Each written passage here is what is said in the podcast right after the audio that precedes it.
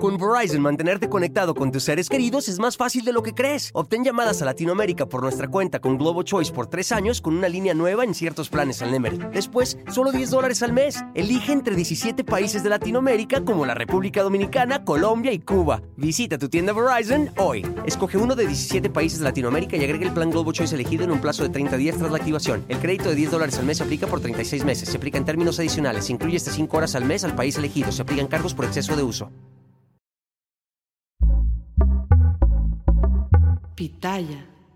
Fiesta Americana Travel Tea presenta.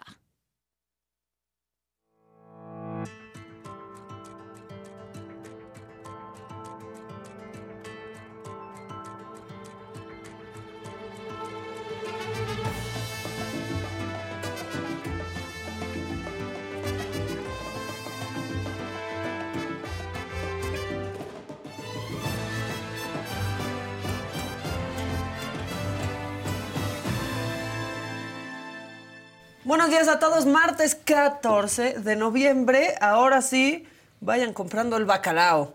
Este, ya se fue el año, ya se fue el Ya. año, Fausto Ponce. ¿Qué? ¿Cómo estás? ¿Qué qué? ¿Qué cómo? Bienvenido a Corte ¿Cómo Informativo. está? Sí, exactamente. No, no es- con Mauricio Castillo y Adal Ramón. ¿no? ¿Qué tal? ¿Cómo estás, Bien, Fausto? muy bien. Contento, fíjate, contento. Estaba viendo el maleficio. No pude terminar de ver el maleficio. Que Ah, ya se estrenó y ahora con Fernando Colunga, Sí, ¿verdad? pero no sé, tengo mis dudas. La verdad es que no tengo punto de Es comparación. un maleficio. Tendría que, exacto, tendría que ver la, la, original como para poder compararla, pero tendría que funcionar solita esta. Pero hay guiños a- al señor de Martino Pues con sí, Ernesto Alonso. es que Ernesto guiño, Alonso. guiño. Este, que no está la señora de la casa, ya lo notaron, muy bien. No está, se fue a trabajar, mañana estará con nosotros. Creímos Este, que no tenía a- otro compromiso de trabajo. Creímos que no lo iban a notar, ¿estás de sí, acuerdo? pero O sea, dijimos, no, tal, tal vez no se dan cuenta. Bueno, pero aquí estamos todos este, acompañándonos. Hay información también, eh, porque bueno, pues el ex canciller Marcelo Ebrard anunció ayer, antes de que se nos olvidara absolutamente a todos, pues su decisión de continuar en Morena a cambio de que su movimiento sea reconocido como la segunda fuerza dentro del partido. Le dijeron, sí, sí, sí, ok. Eh, y que así pues se les den posiciones en las comisiones internas, en el Comité Ejecutivo Nacional e incluso candidaturas, cosa que ya pasó, por ejemplo, eh, con al menos dos en este proceso interno que acaba de- de terminar en Morena.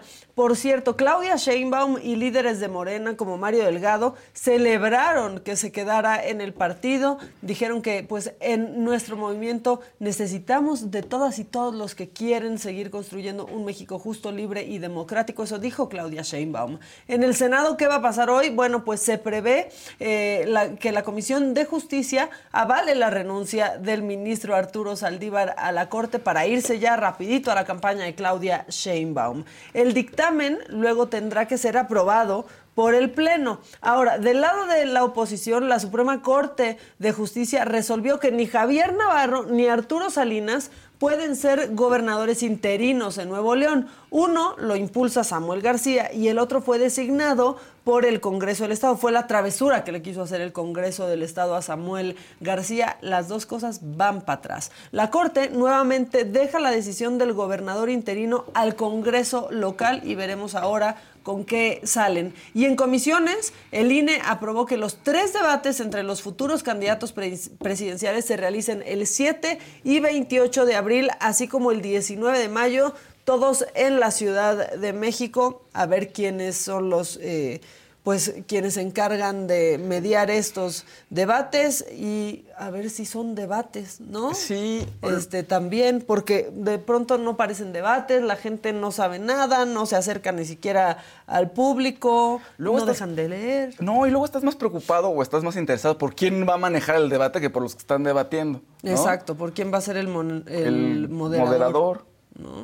Pues no sé, y luego, a ver, de- a veces se genera la impresión de que no están tan malos aquí los debates que se han hecho luego, que no cambia tu perspectiva, ¿no? De por quién vas a votar.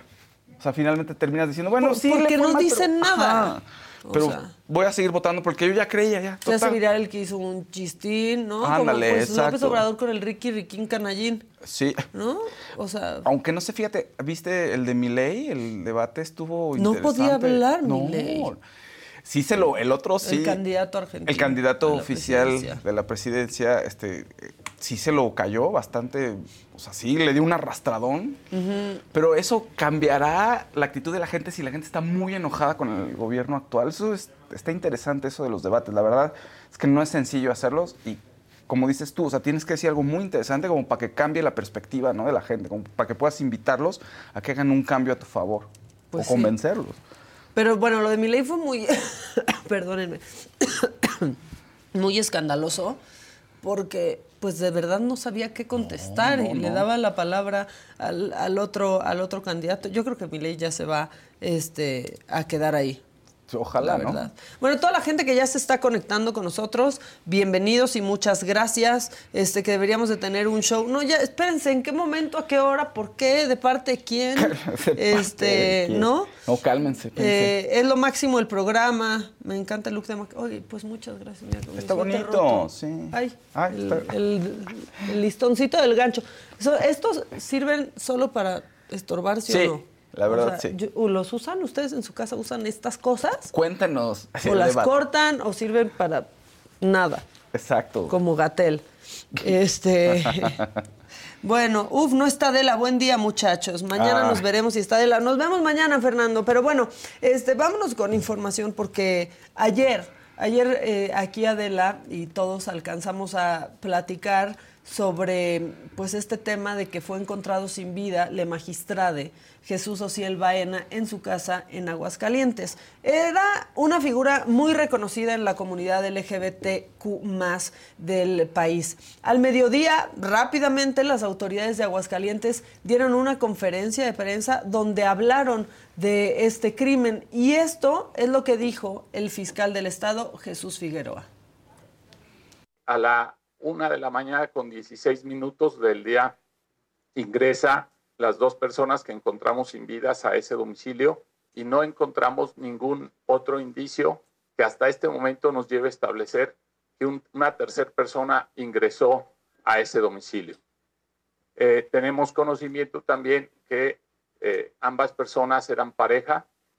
Eh, tenemos conocimiento que cohabitaban ese domicilio y bajo esas circunstancias que estamos llevando a cabo la investigación. Esta investigación se tiene que llevar a cabo con la dignidad a su orientación, a la orientación sexual de cada una de las personas y se va a hacer una investigación detallada, eh, desde luego dando a, conocer a cada, a cada uno de ustedes la información que podamos dar a conocer.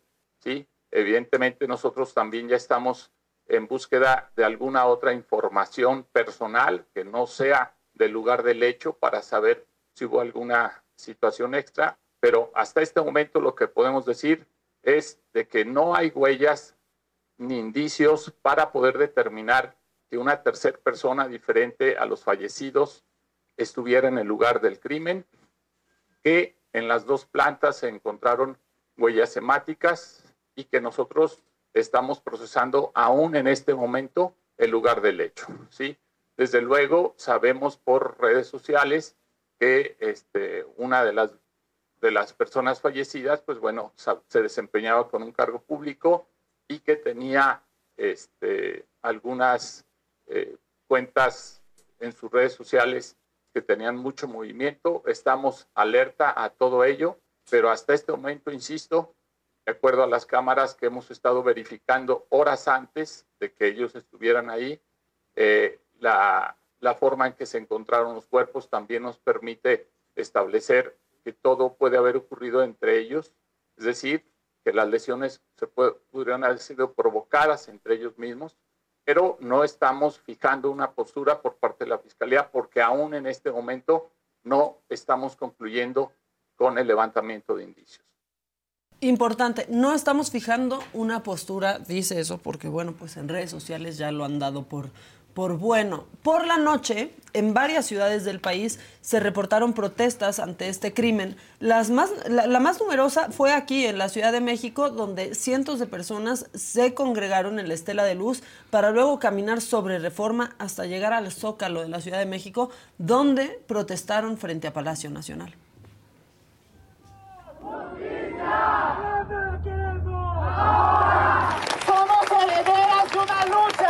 Que Ociel nos acaba de heredar.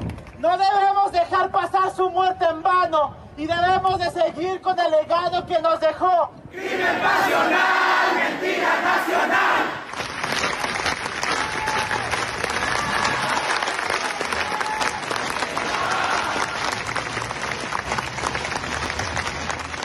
Justamente para hablar de este tema está vía Zoom Mariana Ávila Montejano, ella es presidenta del Observatorio de Violencia Social y de Género de Aguascalientes y también está Wilfrido Isami Salazar, asesor jurídico de organizaciones que conforman la Comunidad para la Diversidad, los Derechos y la Ciudadanía de Aguascalientes, que es la CODEC. Eh, buen, buen día, Mariana Wilfrido. Hola, excelente día. Pues gracias. La verdad es que ni tan excelente, ¿no? Para toda una comunidad. De hecho, para todo un país y de eso quisiera hablar un poco eh, de lo que, pues, lo que pasó con la magistrade, las reacciones y lo que podemos esperar. Si nos quieren poner un poco en contexto para la gente que nos está viendo. Claro que sí. Bueno, si estás de acuerdo, Wilfrido, inicio.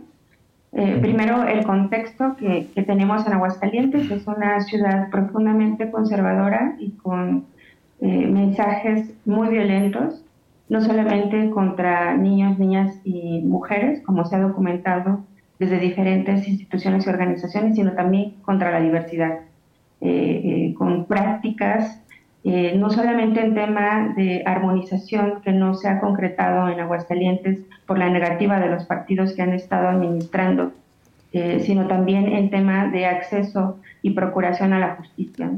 Eh, nosotras hemos advertido las prácticas de una fiscalía, de una fiscalía que se ha vuelto eh, en, de alguna forma totalmente mediática, en donde sale inmediatamente a dar pronunciamientos sin haber terminado el proceso de investigación de esta manera debilitando totalmente la confianza que tenga la ciudadanía en esta institución, una eh, fiscalía de papel que podríamos nombrarla así. Realmente eh, ayer a las primeras horas salió, como ya lo, lo, presentan ustedes en el programa, a emitir, aunque eh, especifica que no es una conclusión de la investigación, sí marca línea de investigación mediáticamente, y esto lanza un mensaje profundamente violento y revictimizante, no solamente para, para la familia, sino también para las dos víctimas de, este, de, esta, de estos delitos que se cometieron y también para la sociedad. Es un mensaje para la comunidad. Ayer salieron, estuvieron en la plaza principal y eh, eh, la verdad es que el clima era de dolor, de indignación y mucha rabia, pero también había miedo se, manda un mensaje de mucho miedo al contexto tan conservador que estamos viviendo en Aguascalientes. La Procuración de Justicia eh, fue eh, manejada de una manera terrible. Eh, las declaraciones que hace no solamente el fiscal, sino el secretario de Seguridad Pública dejan mucho que decir y violentan el debido proceso, como lo he comentado, simplemente no podrían haber. Con Verizon, mantenerte conectado con tus seres queridos es más fácil de lo que crees. Obtén llamadas a Latinoamérica por nuestra cuenta con Globo Choice por tres años con una línea nueva en ciertos planes al Nemery. Después, solo 10 dólares al mes. Elige entre 17 países de Latinoamérica como la República Dominicana, Colombia y Cuba. Visita tu tienda Verizon hoy. Escoge uno de 17 países de Latinoamérica y agrega el plan Globo Choice elegido en un plazo de 30 días tras la activación. El crédito de 10 dólares al mes se aplica por 36 meses. Se aplica en términos adicionales. Se incluye hasta 5 horas al mes al país elegido. Se aplican cargos por exceso de uso. Mi gente, ¿cómo están? Yo soy Nicola Porchela y quiero invitarlos a que escuches mi nuevo podcast Sin Calzones, en el que con mi amigo Agustín Fernández y nuestros increíbles invitados hablamos de la vida, la fiesta y nuestras mejores anécdotas. Y obviamente todos los detalles que no contamos en ningún otro lugar, solo lo van a tener acá en Sin Calzones. Ven a escucharnos como más nos gusta estar sin calzones. Ustedes ya saben que nos gusta andar sin calzones por todos lados y a ustedes les gusta vernos sin calzones. Esto todos los jueves en cualquier plataforma donde escuches podcast y en YouTube. Eh, planteado hipótesis sin los dictámenes y uno de ellos es el, el, dictamen psicosocial y sin haber activado los protocolos que la Fiscalía tiene, que por lo menos eh, se tendría que apegar a tres protocolos que identificamos que seguramente en un momento más va a abordar el licenciado Wilfrido. También comentar que a este contexto de violencia, lo vivido el día de ayer en Aguascalientes, venimos de semanas de desapariciones, de feminicidios y la misma narrativa por parte de la autoridad. Es, no hay una responsabilidad institucional, eh, lo están manejando todo como asuntos personales, cuando por lo menos tenemos 50 años luchando para que estos discursos sean erradicados de las instituciones y que se analicen las violencias de forma estructural como algo incluso de salud pública. Entonces es un revés para los derechos humanos en Aguascalientes, no solamente en la práctica y en la narrativa, sino para eh, el avance cotidiano de cómo convivimos en los entornos. Por supuesto, la postura de la comunidad y de todas las activistas y de todas las defensoras de derechos humanos y defensores de derechos humanos en Aguascalientes es no aceptar estas conclusiones y eh, se va a buscar en, eh, eh, la atracción a la FGR de este proceso de investigación por em, la manipulación, por el filtrado de fotografías que se dio a los medios de comunicación desde la Fiscalía y por la violación a los derechos humanos de las víctimas y víctimas indirectas. Justamente eso, eso les quería, les quería decir, ¿no?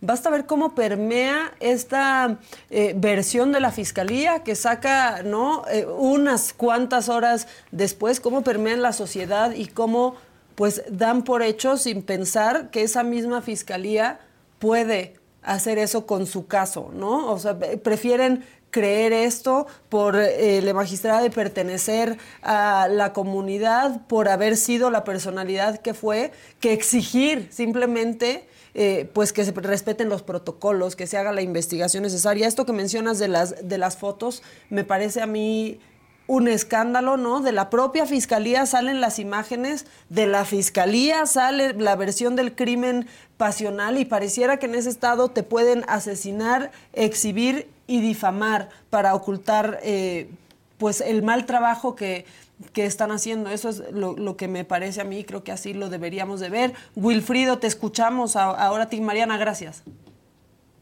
muy, puntual, porque sí pues necesitamos ponernos en el contexto de no solo de lo que sucedió, sino del estado del que estamos hablando, del estado en el que sucedió, que es Aguascalientes. Ahora sí, Wilfrido, perdón.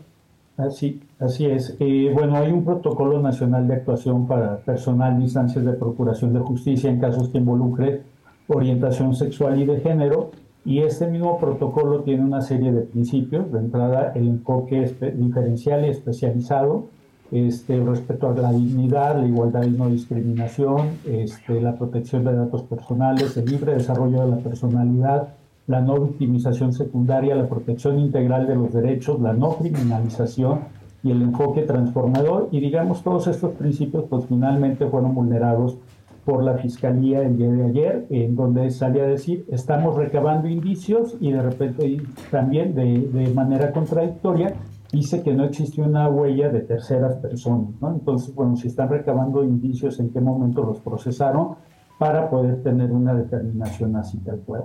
Eh, la otra cuestión importante, por lo cual varias organizaciones y redes a nivel nacional internacional, a nivel latinoamericano, Estamos exigiendo que el caso pueda ser atraído por la Fiscalía General de la República. También tiene que ver con que Ociel eh, era sujeto a medidas especiales de protección debido a las amenazas con las que contaba. Y al igual que en los casos de feminicidio, digamos, eh, todas las investigaciones que involucran las muertes violentas de personas eh, de la comunidad, de la diversidad sexual, pues primero se debe de realizar un análisis exhaustivo si este entorno de amenazas no es el que está derivando en esta muerte violenta. Eh, de igual manera, la, digamos, el desaseo que se tuvo al haber filtrado estas fotografías, que también estas fotografías, pues, eh, eh, ya una vez que fueron filtradas, pues proporcionan otra información. Aparentemente hay, digamos, se movieron los cuerpos, hay salpicaduras muy fuertes de, sangre, etcétera, y varios activistas o personas más cercanas a Ociel el día de, la noche, anoche en la velada precisamente, nos hablaban de varias inconsistencias. Al parecer, eh, bueno, primero es una navaja que este, pues, prácticamente ya nadie usa. Este, tanto Ciel como eh, Dorian, pues eran lampiños, no se rasuraban este, también que pareciera que estuviera en la mano izquierda de Ociel cuando Ociel era diestro, en fin, creo que deja muchas más dudas y nos parece completamente incoherente y desasiado lo que ha hecho la Fiscalía del Estado.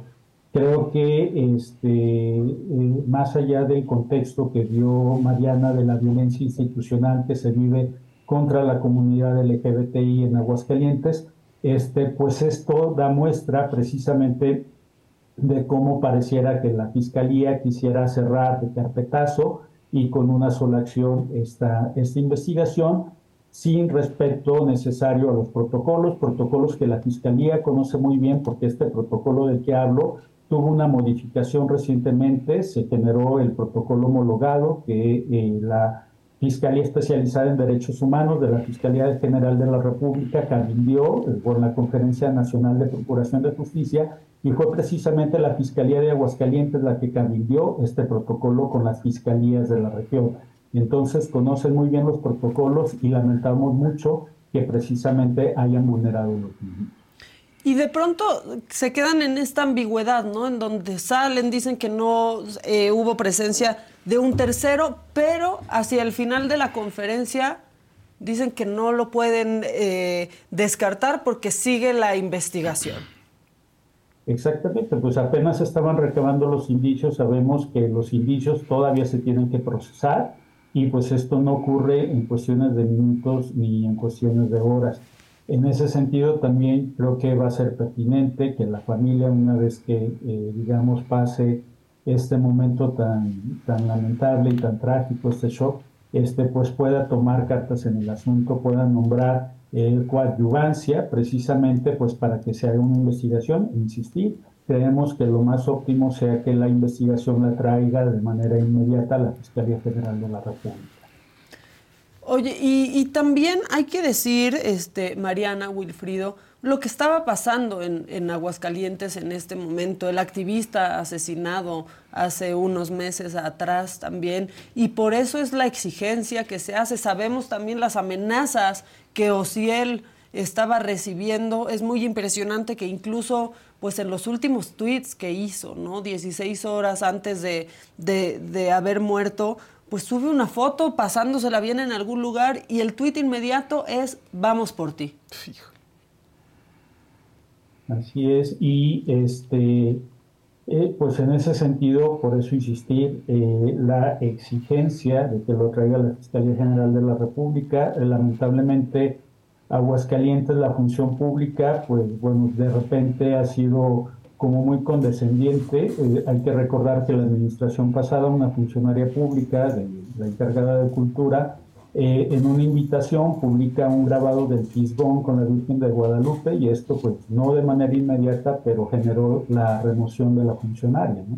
Entonces, y en ese sentido, este, creo que no, no hay que perder de vista eh, pues la cercanía de muchos sectores conservadores pues a la función pública de Aguascalientes. También quisiera, quisiera mencionar la, la, importancia de las instituciones que tenían que garantizar la seguridad de OCIEN. Eh, estamos hablando no solamente de las locales, ¿no? sino del mecanismo y de CONAPRED. O sea, hay omisiones y se tienen que revisar.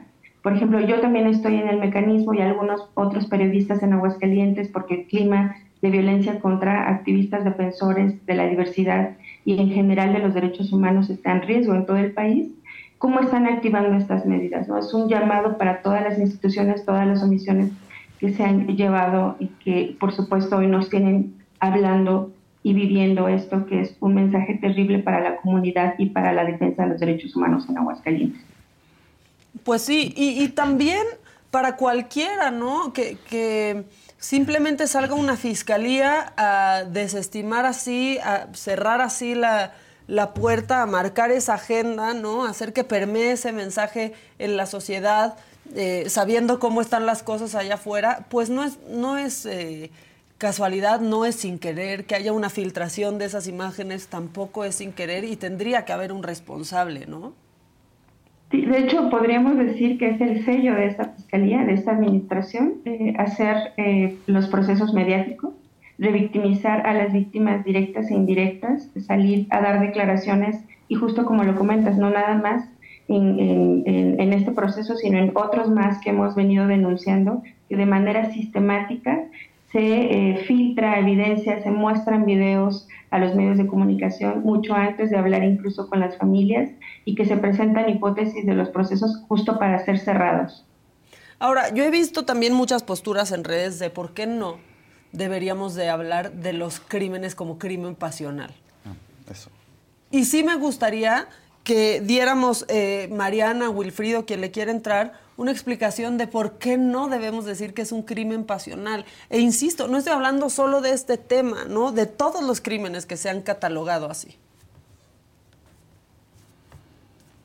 ¿Quién le entra? Bueno, de entrada, bueno, de entrada creo que es un estereotipo que era como muy arraigado en los años 70, 80 en nuestro país en donde pues finalmente también es una manera de dar carpetazo, ¿no? Es una, es una discusión entre dos personas, no se abre una investigación, no se analizan, por ejemplo, hoy en día herramientas o elementos importantes que tenemos como medir el tema de la simetría de poder, eh, que pueda haber otras causas del trasfondo, etcétera, ¿no? Y en ese sentido, por eso insistir en esto que se llama el enfoque diferencial y especializado o el enfoque interseccional en donde pues se tiene que desagregar y se tiene que, hacer una investigación exhaustiva. Eh, insisto que eh, los, eh, el crimen de odio por orientación, identidad o expresión de género, por orientación sexual o identidad de expresión de género, digamos, se tiene que revisar exhaustivamente, al igual que se revisa otro crimen de odio, que son por razones de género, como es el feminicidio, y que no se puede dar carpetazo diciendo que esto puede ser un posible suicidio, esto puede ser una posible consecuencia de una riña, una discusión entre dos personas, sino que se tiene que analizar todo el contexto previo, tanto el contexto personal de la víctima, el contexto familiar, el contexto social, el contexto laboral. Y en ese sentido, pues habría muchas líneas de investigación en el caso específico de Ociel Baena y por supuesto como consecuencia también el de, el Oye, Wilfrido, ah, perdón, perdón Mariana. Sí, adelante Mariana, adelante. Para sumar, eh, cuando hablamos de, de crimen pasional, estamos desdibujando la responsabilidad del Estado ante las violencias estructurales. Eh, como bien comenta eh, Wilfrido, tenemos cerca de 40, 50 años luchando porque se erradicara esta postura de que las violencias, por ejemplo, los feminicidios eran producto de una acción irracional, ¿no? producto de personas que no podían pensar en ese momento y que entonces eh, a partir de sus instintos actuaban y eh, asesinaban a otra persona. ¿no? Entonces desdibuja una responsabilidad del Estado para atender la violencia como un tema de salud y como un tema estructural en donde por supuesto que las personas que delinquen, las personas que asesinan, lo hacen conscientes y bajo una decisión de dañar, de poder, de controlar, de, de generar algún tipo de daño contra otra o contra otro grupo. Por eso es muy importante y este cambio que se hace eh, como parte de la comunidad en el discurso de crimen de odio. ¿no? Es un odio que además es motivado por una cultura de discriminación y que lo vivimos mujeres, eh, toda la comunidad eh, de la diversidad y grupos específicos como por ejemplo las personas migrantes. ¿no? Entonces, eh, por eso, porque desde la teoría y la acción buscamos que institucionalmente se generen políticas públicas, acciones desde la educación, desde la prevención, para erradicar cualquier, cualquier cultura que pueda generar discriminación, odio o acciones eh, directamente para dañar a alguien más. ¿no? Es, es, es, una negativa y no vamos a aceptar que se regrese a la narrativa, a la narrativa de nuestra vida, a la narrativa del asesinato de compañeras, compañeras y compañeros, eh, este discurso de crimen pasional y nos sumamos a, a, la consigna. ¿no? Cuando hablan de crimen pasional, estamos hablando de una mentira nacional, de estas verdades históricas que nos manejan desde las instituciones. Sí, y aclarar que no solo en este, no solo en este caso, o sea, el término de crimen pasional ha sido un pretexto de la autoridad para quitarse responsabilidad, para dejar de investigar, seas mujer, seas hombre, mujer heterosexual, eh, hombre heterosexual, hombre gay, seas quien seas, si te echan encima fue crimen pasional, desechan el caso, se para la investigación y es lo que no se quiere, Fausto. Sí, perdón, es que tengo esta inquietud, o sea, esto ya no está tipificado como crimen, o sea, como el crimen pasional, más bien la pregunta es, ¿el crimen pasional sigue estando tipificado en algún código todavía? O sea, ¿se habla de eso legalmente? Me imagino que, como dices tú, estructuralmente o en un tema de mentalidad, pues podrías abordarlo de esa manera, pero ¿hay algún este, código que, que lo sustente todavía? No, no eh, por lo menos en Aguascalientes no. Recuerdo que eh, en, un, en algunas revisiones de códigos penales se hablaba de brutal ferocidad o de riña, en algunos casos que podría ser lo más cercano a este concepto jurídico, pero no, ya no, o sea, es algo totalmente rebasado. Pero eh, finalmente, pero se sigue, pero se sigue hablando, o sea, las autoridades siguen abordando estos temas de esa manera. O me parece increíble, o sea, me parece que absurdo, ¿sabes? Ahora, Mariana, Wilfrido, ¿cómo están? Gusto saludarlos. Eh, con lo que estaba diciendo, por supuesto, también eh, el secretario de Seguridad Pública de Aguascalientes, Manuel Alonso, si se llegara, porque se ha perdido eh, la confianza, el respeto en las instituciones, si se llegara a comprobar este crimen de odio que hace la pareja sobre el magistrado, ¿en, qué terreno nos quedamos? Porque las personas, una comunidad, muchos estaremos en desacuerdo, a pesar de que pudiera llegar a ser real, que haya sido este crimen de odio por parte de la pareja, la pareja del magistrado. Bueno, yo creo que eh, lo primero que tiene que haber es una investigación exhaustiva y obviamente agotar todas las líneas de investigación que sean posibles, incluyendo también, digamos, que puedan corroborar este, que no haya sido un delito de un crimen de odio. Que si bien no se encuentra todavía tipificado en Aguascalientes, tenemos al menos tres entidades que ya tipifican el delito de crimen de odio por orientación eh, sexual, identidad o expresión de género, como lo son Colima, Michoacán y Sinaloa, al menos. Este, también hay una propuesta aquí en el Congreso local que por supuesto que no, no ha avanzado, como no ha avanzado ninguna otra propuesta que tenga que ver con la protección de los derechos de la comunidad LGBT en Aguascalientes. Pero bueno, para ello tendría la autoridad que, que aportar los datos de prueba evidente. O sea, obviamente hoy en día hay muchísimos instrumentos, puede ser el acceso a, a los dispositivos electrónicos, si tuvieron una discusión previa, en fin, tiene, e, es igual que en los casos de feminicidio, o sea, digamos, se tendría que agotar todas y cada una de las instancias y las posibilidades para poder llegar a la verdad. Y obviamente, pues esto, eh, insistir, quien tiene el, interés jurídico, pues son las familias tanto de Dorian como de Osiel, pero es necesario que ellas, ellos eh, se hagan a llegar de abogados, abogadas con experiencia, de criminólogos, criminólogas, de forense, de personas que dedicadas a la ciencia forense y que puedan analizar todas y cada una de las pruebas que está presentando la fiscalía, cómo, cómo se levantaron los indicios, eh, qué información arrojan los indicios, es decir, la información, eh, la información que arrojan las imágenes de los datos de prueba de esta carpeta de investigación, todo eso, pero pues obviamente pues para eso requiere pues una cabeza fría y tener un poco de posibilidad, ¿no? Entendemos que en estos momentos es muy difícil para la familia y pues lo único que esperamos es que en el momento adecuado este, puedan eh, eh, entrar a la carpeta, revisarla y hacerse acompañar por el personal profesional eh, pues, que pueda coadyuvar. Sí, sí, justo lo que, lo que estamos, lo que queremos es que no haya, no, este, pues así una versión definitiva con tan poco tiempo que acaba de, suceder eso, ni de un lado ni del otro. Sale con eso la fiscalía, la sociedad lo, y que parece que hace unos minutos me informan que, la, que el fiscal salió a decir que era eh, así como ya un hecho o salió a dar la declaración como tal que eh, Dorian había asesinado a Osiel y que posteriormente se había suicidado. Al menos al parecer, es la versión que ha manejado la fiscalía hace un momento. Y me lleva a lo mismo que les decía, Wilfrido, porque eh, eh, es esta resta de la situación en el sentido de que se ha perdido la confianza en las instituciones, que si llegan y te dicen, sí pasó esto, inmediatamente hay desconfianza.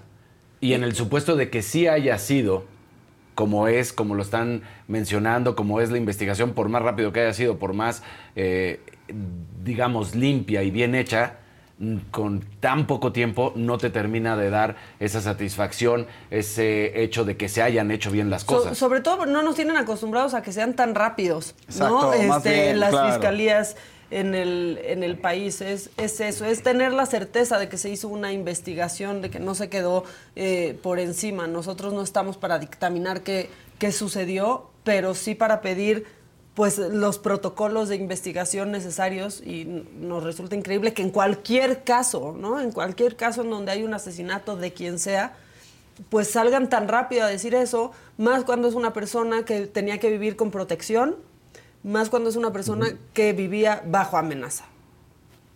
Así es, y que pues tan solo yo digo que ahí la persona responsable de la protección pues tendría que ser una de las primeras personas que tenga que rendir cuentas de qué fue lo que lo que pasó, o, o- porque además digo, está muy enredado todo, ¿no? Parece que ellos iban llegando de un viaje y de repente pues sucede esto, ¿no? Llega la, la- quien les auxiliaba en el hogar en mañana y se da cuenta de los cuerpos, parece ser que de manera muy cercana a la puerta y pues entonces en dónde estaba la persona que estaba protegiendo, quién podía tener la información de, de si estaban fuera, en qué momento llegaron, digamos, creo que falta mucho como para salir a dar una respuesta tan a bote pronto y como lo comenta Mariana, es más, pareciera una eh, respuesta mediática que una respuesta fundada en una investigación seria y concisa y con un, un- con un procesamiento adecuado de los datos de prueba.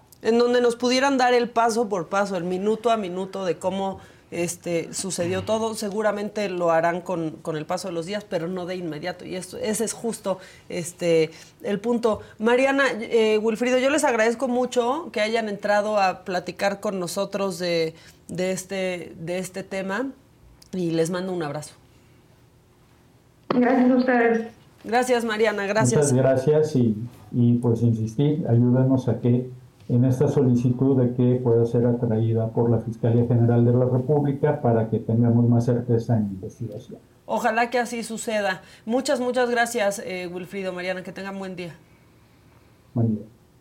Y que así suceda con absolutamente todos los casos, porque cuánta gente nos está viendo y no tiene claro lo que sucedió con su hermana o con su mamá Claro. o con su papá. O sea, en serio, porque aquí de pronto dicen, ya cambien de tema. No, es que... Yo sí bueno. quiero que si un día a mí me pasa algo, a ustedes les pasa algo, a quienes nos están viendo, tengamos la certeza de que la fiscalía a la que le corresponde va a hacer el trabajo como se debe, que no van a, re- a revictimizar. ¿Quién filtra las fotos de una Eso víctima? No es la primera es vez que pasa. Ni será la última, lamentablemente. No es la primera vez que pasa además- y no pasa absolutamente nada. No, y además la Ahora, gente- ¿por qué? el morbo que tienes y cómo, o sea, cómo debe de estar ahí tu estructura psicológica para poder no grabar a la persona, tomarle fotos a una persona que está y, y rolarlas, o sea, es- no lo concibo. o sea, ¿Y a qué medio se las rolaste? Además. ¿Y por qué a ese medio? O sea, sea- tienen muchísimas explicaciones que dar la fiscalía. Y la verdad es que de ese lado nos tendríamos que poner, más allá de quien haya sido este, la víctima, hay que exigirles a ellos. Porque un día la víctima puede ser alguien en nuestra casa, alguien de nuestra familia, podemos ser nosotros y queremos que la gente exija, exija lo mismo. que se esclarezcan las cosas. Pues sí. Y es importante hablarlo también, aunque la gente luego se dicen, ah, es que ya chole, ya chole. No, es importante hablarlo, es un crimen de odio probablemente. Vamos, habrá que ver lo que dice la fiscalía, pero ocurre en, no sé, en un porcentaje muy alto de estos casos. Ya lo, dije, ya lo dijeron los expertos. O sea, Sí. los crímenes de odio están ahí y entonces los hacemos menos diciendo, ah, es que tenía un amorío, es que lío de falda, crimen pasional. Li- Sí. O sea, Ahora, y decir, pues ya está, ya lo dijo la fiscalía. Sí. Ah, ok, ya lo dijo la fiscalía. La fiscalía de la Ciudad de México ya también dijo que ellos no saben qué sucedió con este caso de espionaje. Ya lo dijo la fiscalía. Vamos a creerles. Eh, hoy, Saga Live a las 7 de la noche, viene la cotorriza. A ver, ¿en qué momento fue el boom? La gente quería que dos entiendo. idiotas dijeran idioteces. Sí. Pero no son Tantito. idiotas. No, bueno, a Dice. Videgaray, pendejos profesionales. Sí, exacto, exacto. Los dos son bien pachecos. Uh, sí. Parece la risa de Andrés Manuel López Obrador en las No, mañanas. la de, la de él es. Sí. es- Tenemos un video favorito de Obrador cuando le dan cacahuates. Maravilloso. así que- ¡Ah, mi cacahuate! ¡Mm, cacahuate! ¡Mm, cacahuate! cacahuate! El, el día que gustes te damos el tour de, de nuestras nuevas Quiero oficinas. ir, quiero Dato ir. curioso, Dato curioso. solía ser una casa de citas. No. Y no de Hacienda. No me digas. Sí, y Dice tiene unos- Facundo que continuemos el negocio. No está feo que salga David a hablar mal de su mentor. Dijo que era Pero, su papá. pero Bueno, pues, ¿qué va, que qué va a salir un periódico diciendo va a un programa y habla bien de, De otra José- persona? no vende, no vende, Necesitan no ahí vende, el, el claro. me salí de la sombra de ese cabrón. ¿no? Claro. Así lo citaron. Sí, sí, no, a sí, ver, sí, Corte tantito dos pesos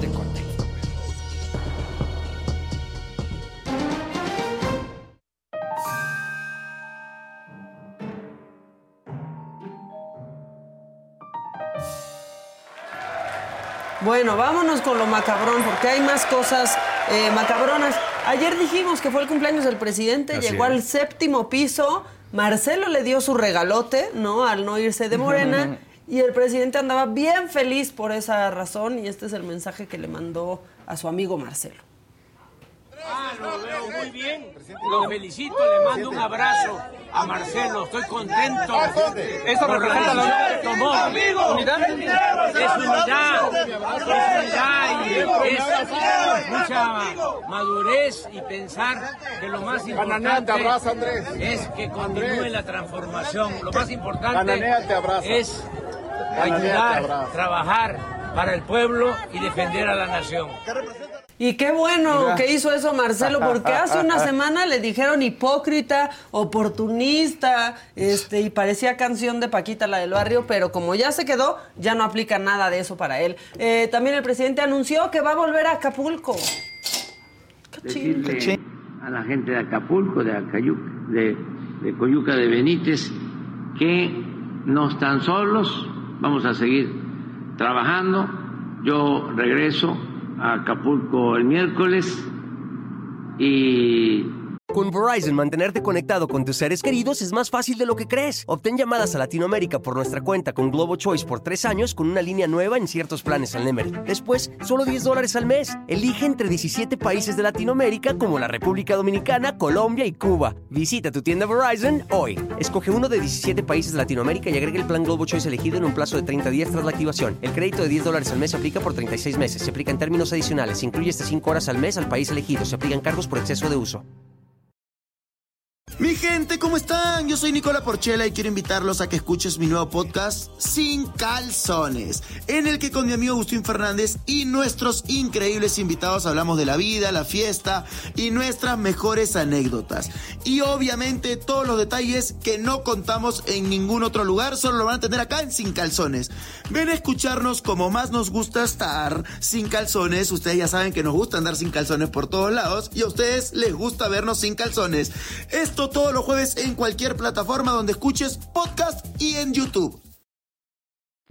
estamos pues trabajando para que no falten los alimentos.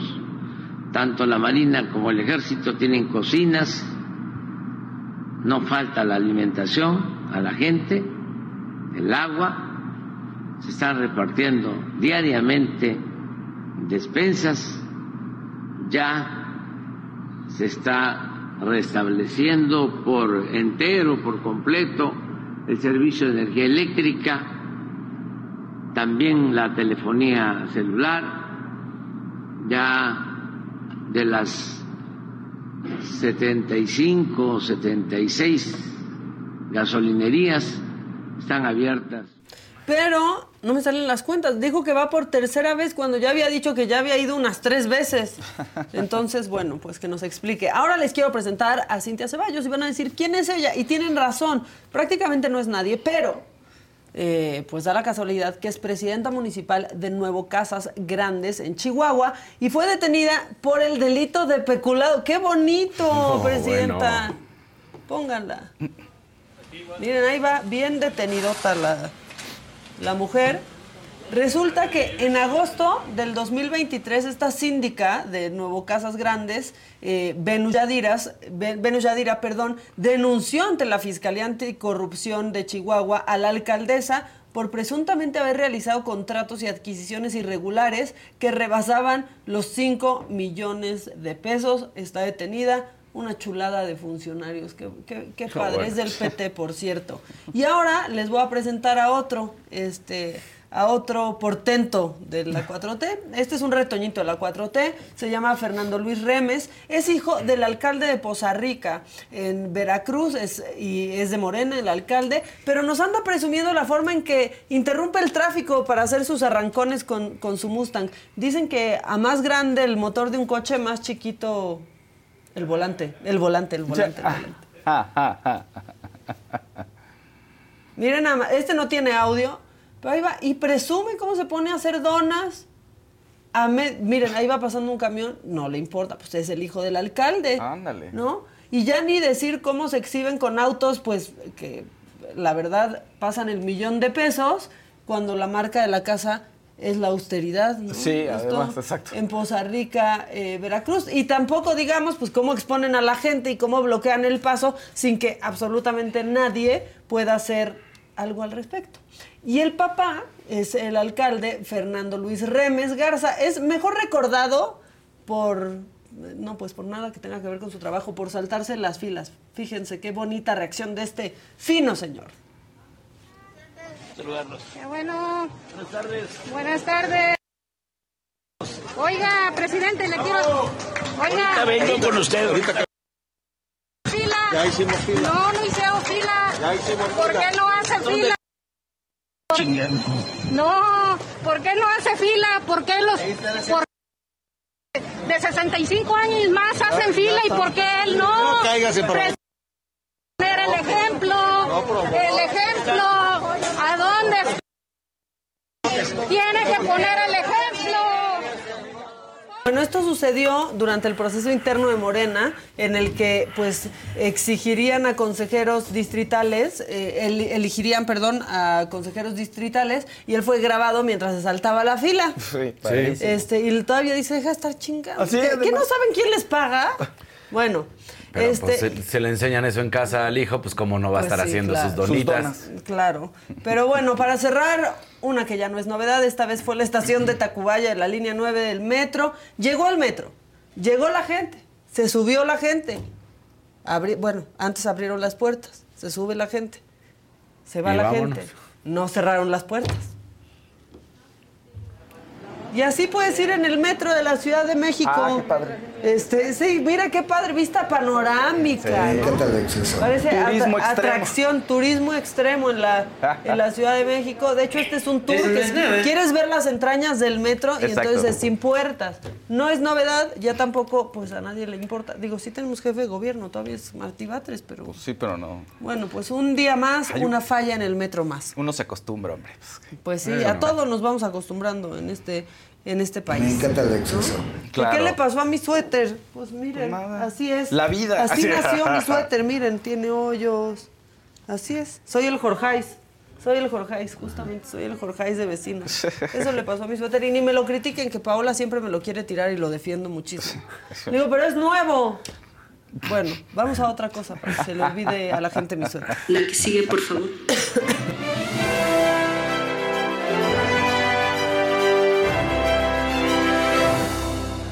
Verdecito. Echen el verdecito. Muy triste que, dice Mauricio Rivera, muy triste que la mayoría de la intolerancia o de las burlas del chat vienen por parte de los miembros suscritos a la saga. ¿Cómo les arde la visibilidad? Híjole. bueno. Sí, pues les molestaba que dijéramos magistrado, así está registrado. Era persona no binaria, así estaba registrado. O sea, pues si a ti te gusta que te digan Faust y tú me dices dime Faust y te digo Faust, Sí. pues es Faust, ¿no? No te vamos a decir Sí. Juanito. Exacto. O sea, No. Ya. así de, así de tonto, pero así de sencillo No, sí, es, ¿eh? claro, claro, Fausto, claro. ¿te gusta que te digan Faust? Faust. Pues sí. ¿Ya? Eh, ahora sí que si a él le gusta que le digan así, pues y luego no te, además no tienes qué problema tienes en decirle Claro. así. Si a él le gusta. Tú no le quieres decir, tú no le digas. Exacto, pero pues si la persona te pidió Tú que le no digas así. uses la E. Y, o no te lleves bueno, pues sí. Pero se enojan muchísimo acá. Este, Sí, sí, genera mucha. Eh, Se, se enojan muchísimo. Y la verdad yo fui bien enfática en decir, cualquier persona que suceda a- al familiar de quien sea, pertenezca a la comunidad Claro. que, que pertenezca. Y luego dicen, se hacen las víctimas. Pues no, no, no se hacen las víctimas. Ahorita son las víctimas. Exacto. Exacto. No, La- las eh, mujeres no se hacen las víctimas. Entonces, Son las víctimas en un país donde matan a 11 mujeres diario por la única razón de que son mujeres. Sí. y así era, el así era el título, la manera en que se escribía, no pasa nada. Y a mí, en lo personal, no me quita nada decirle magistrade. No, me, no lo usaré, pero para describir a Ociel, pues diré magistrade, así de sencillo. Pues sí. Para Y referirme cada a él. quien que hable como quiera. Y ya, Sí, se acabó. mucho. Atacan el lenguaje inclusivo y dicen hiciste y trajiste. Ya, también. Sí. Sinceramente. Y ya, yo ya ni iba.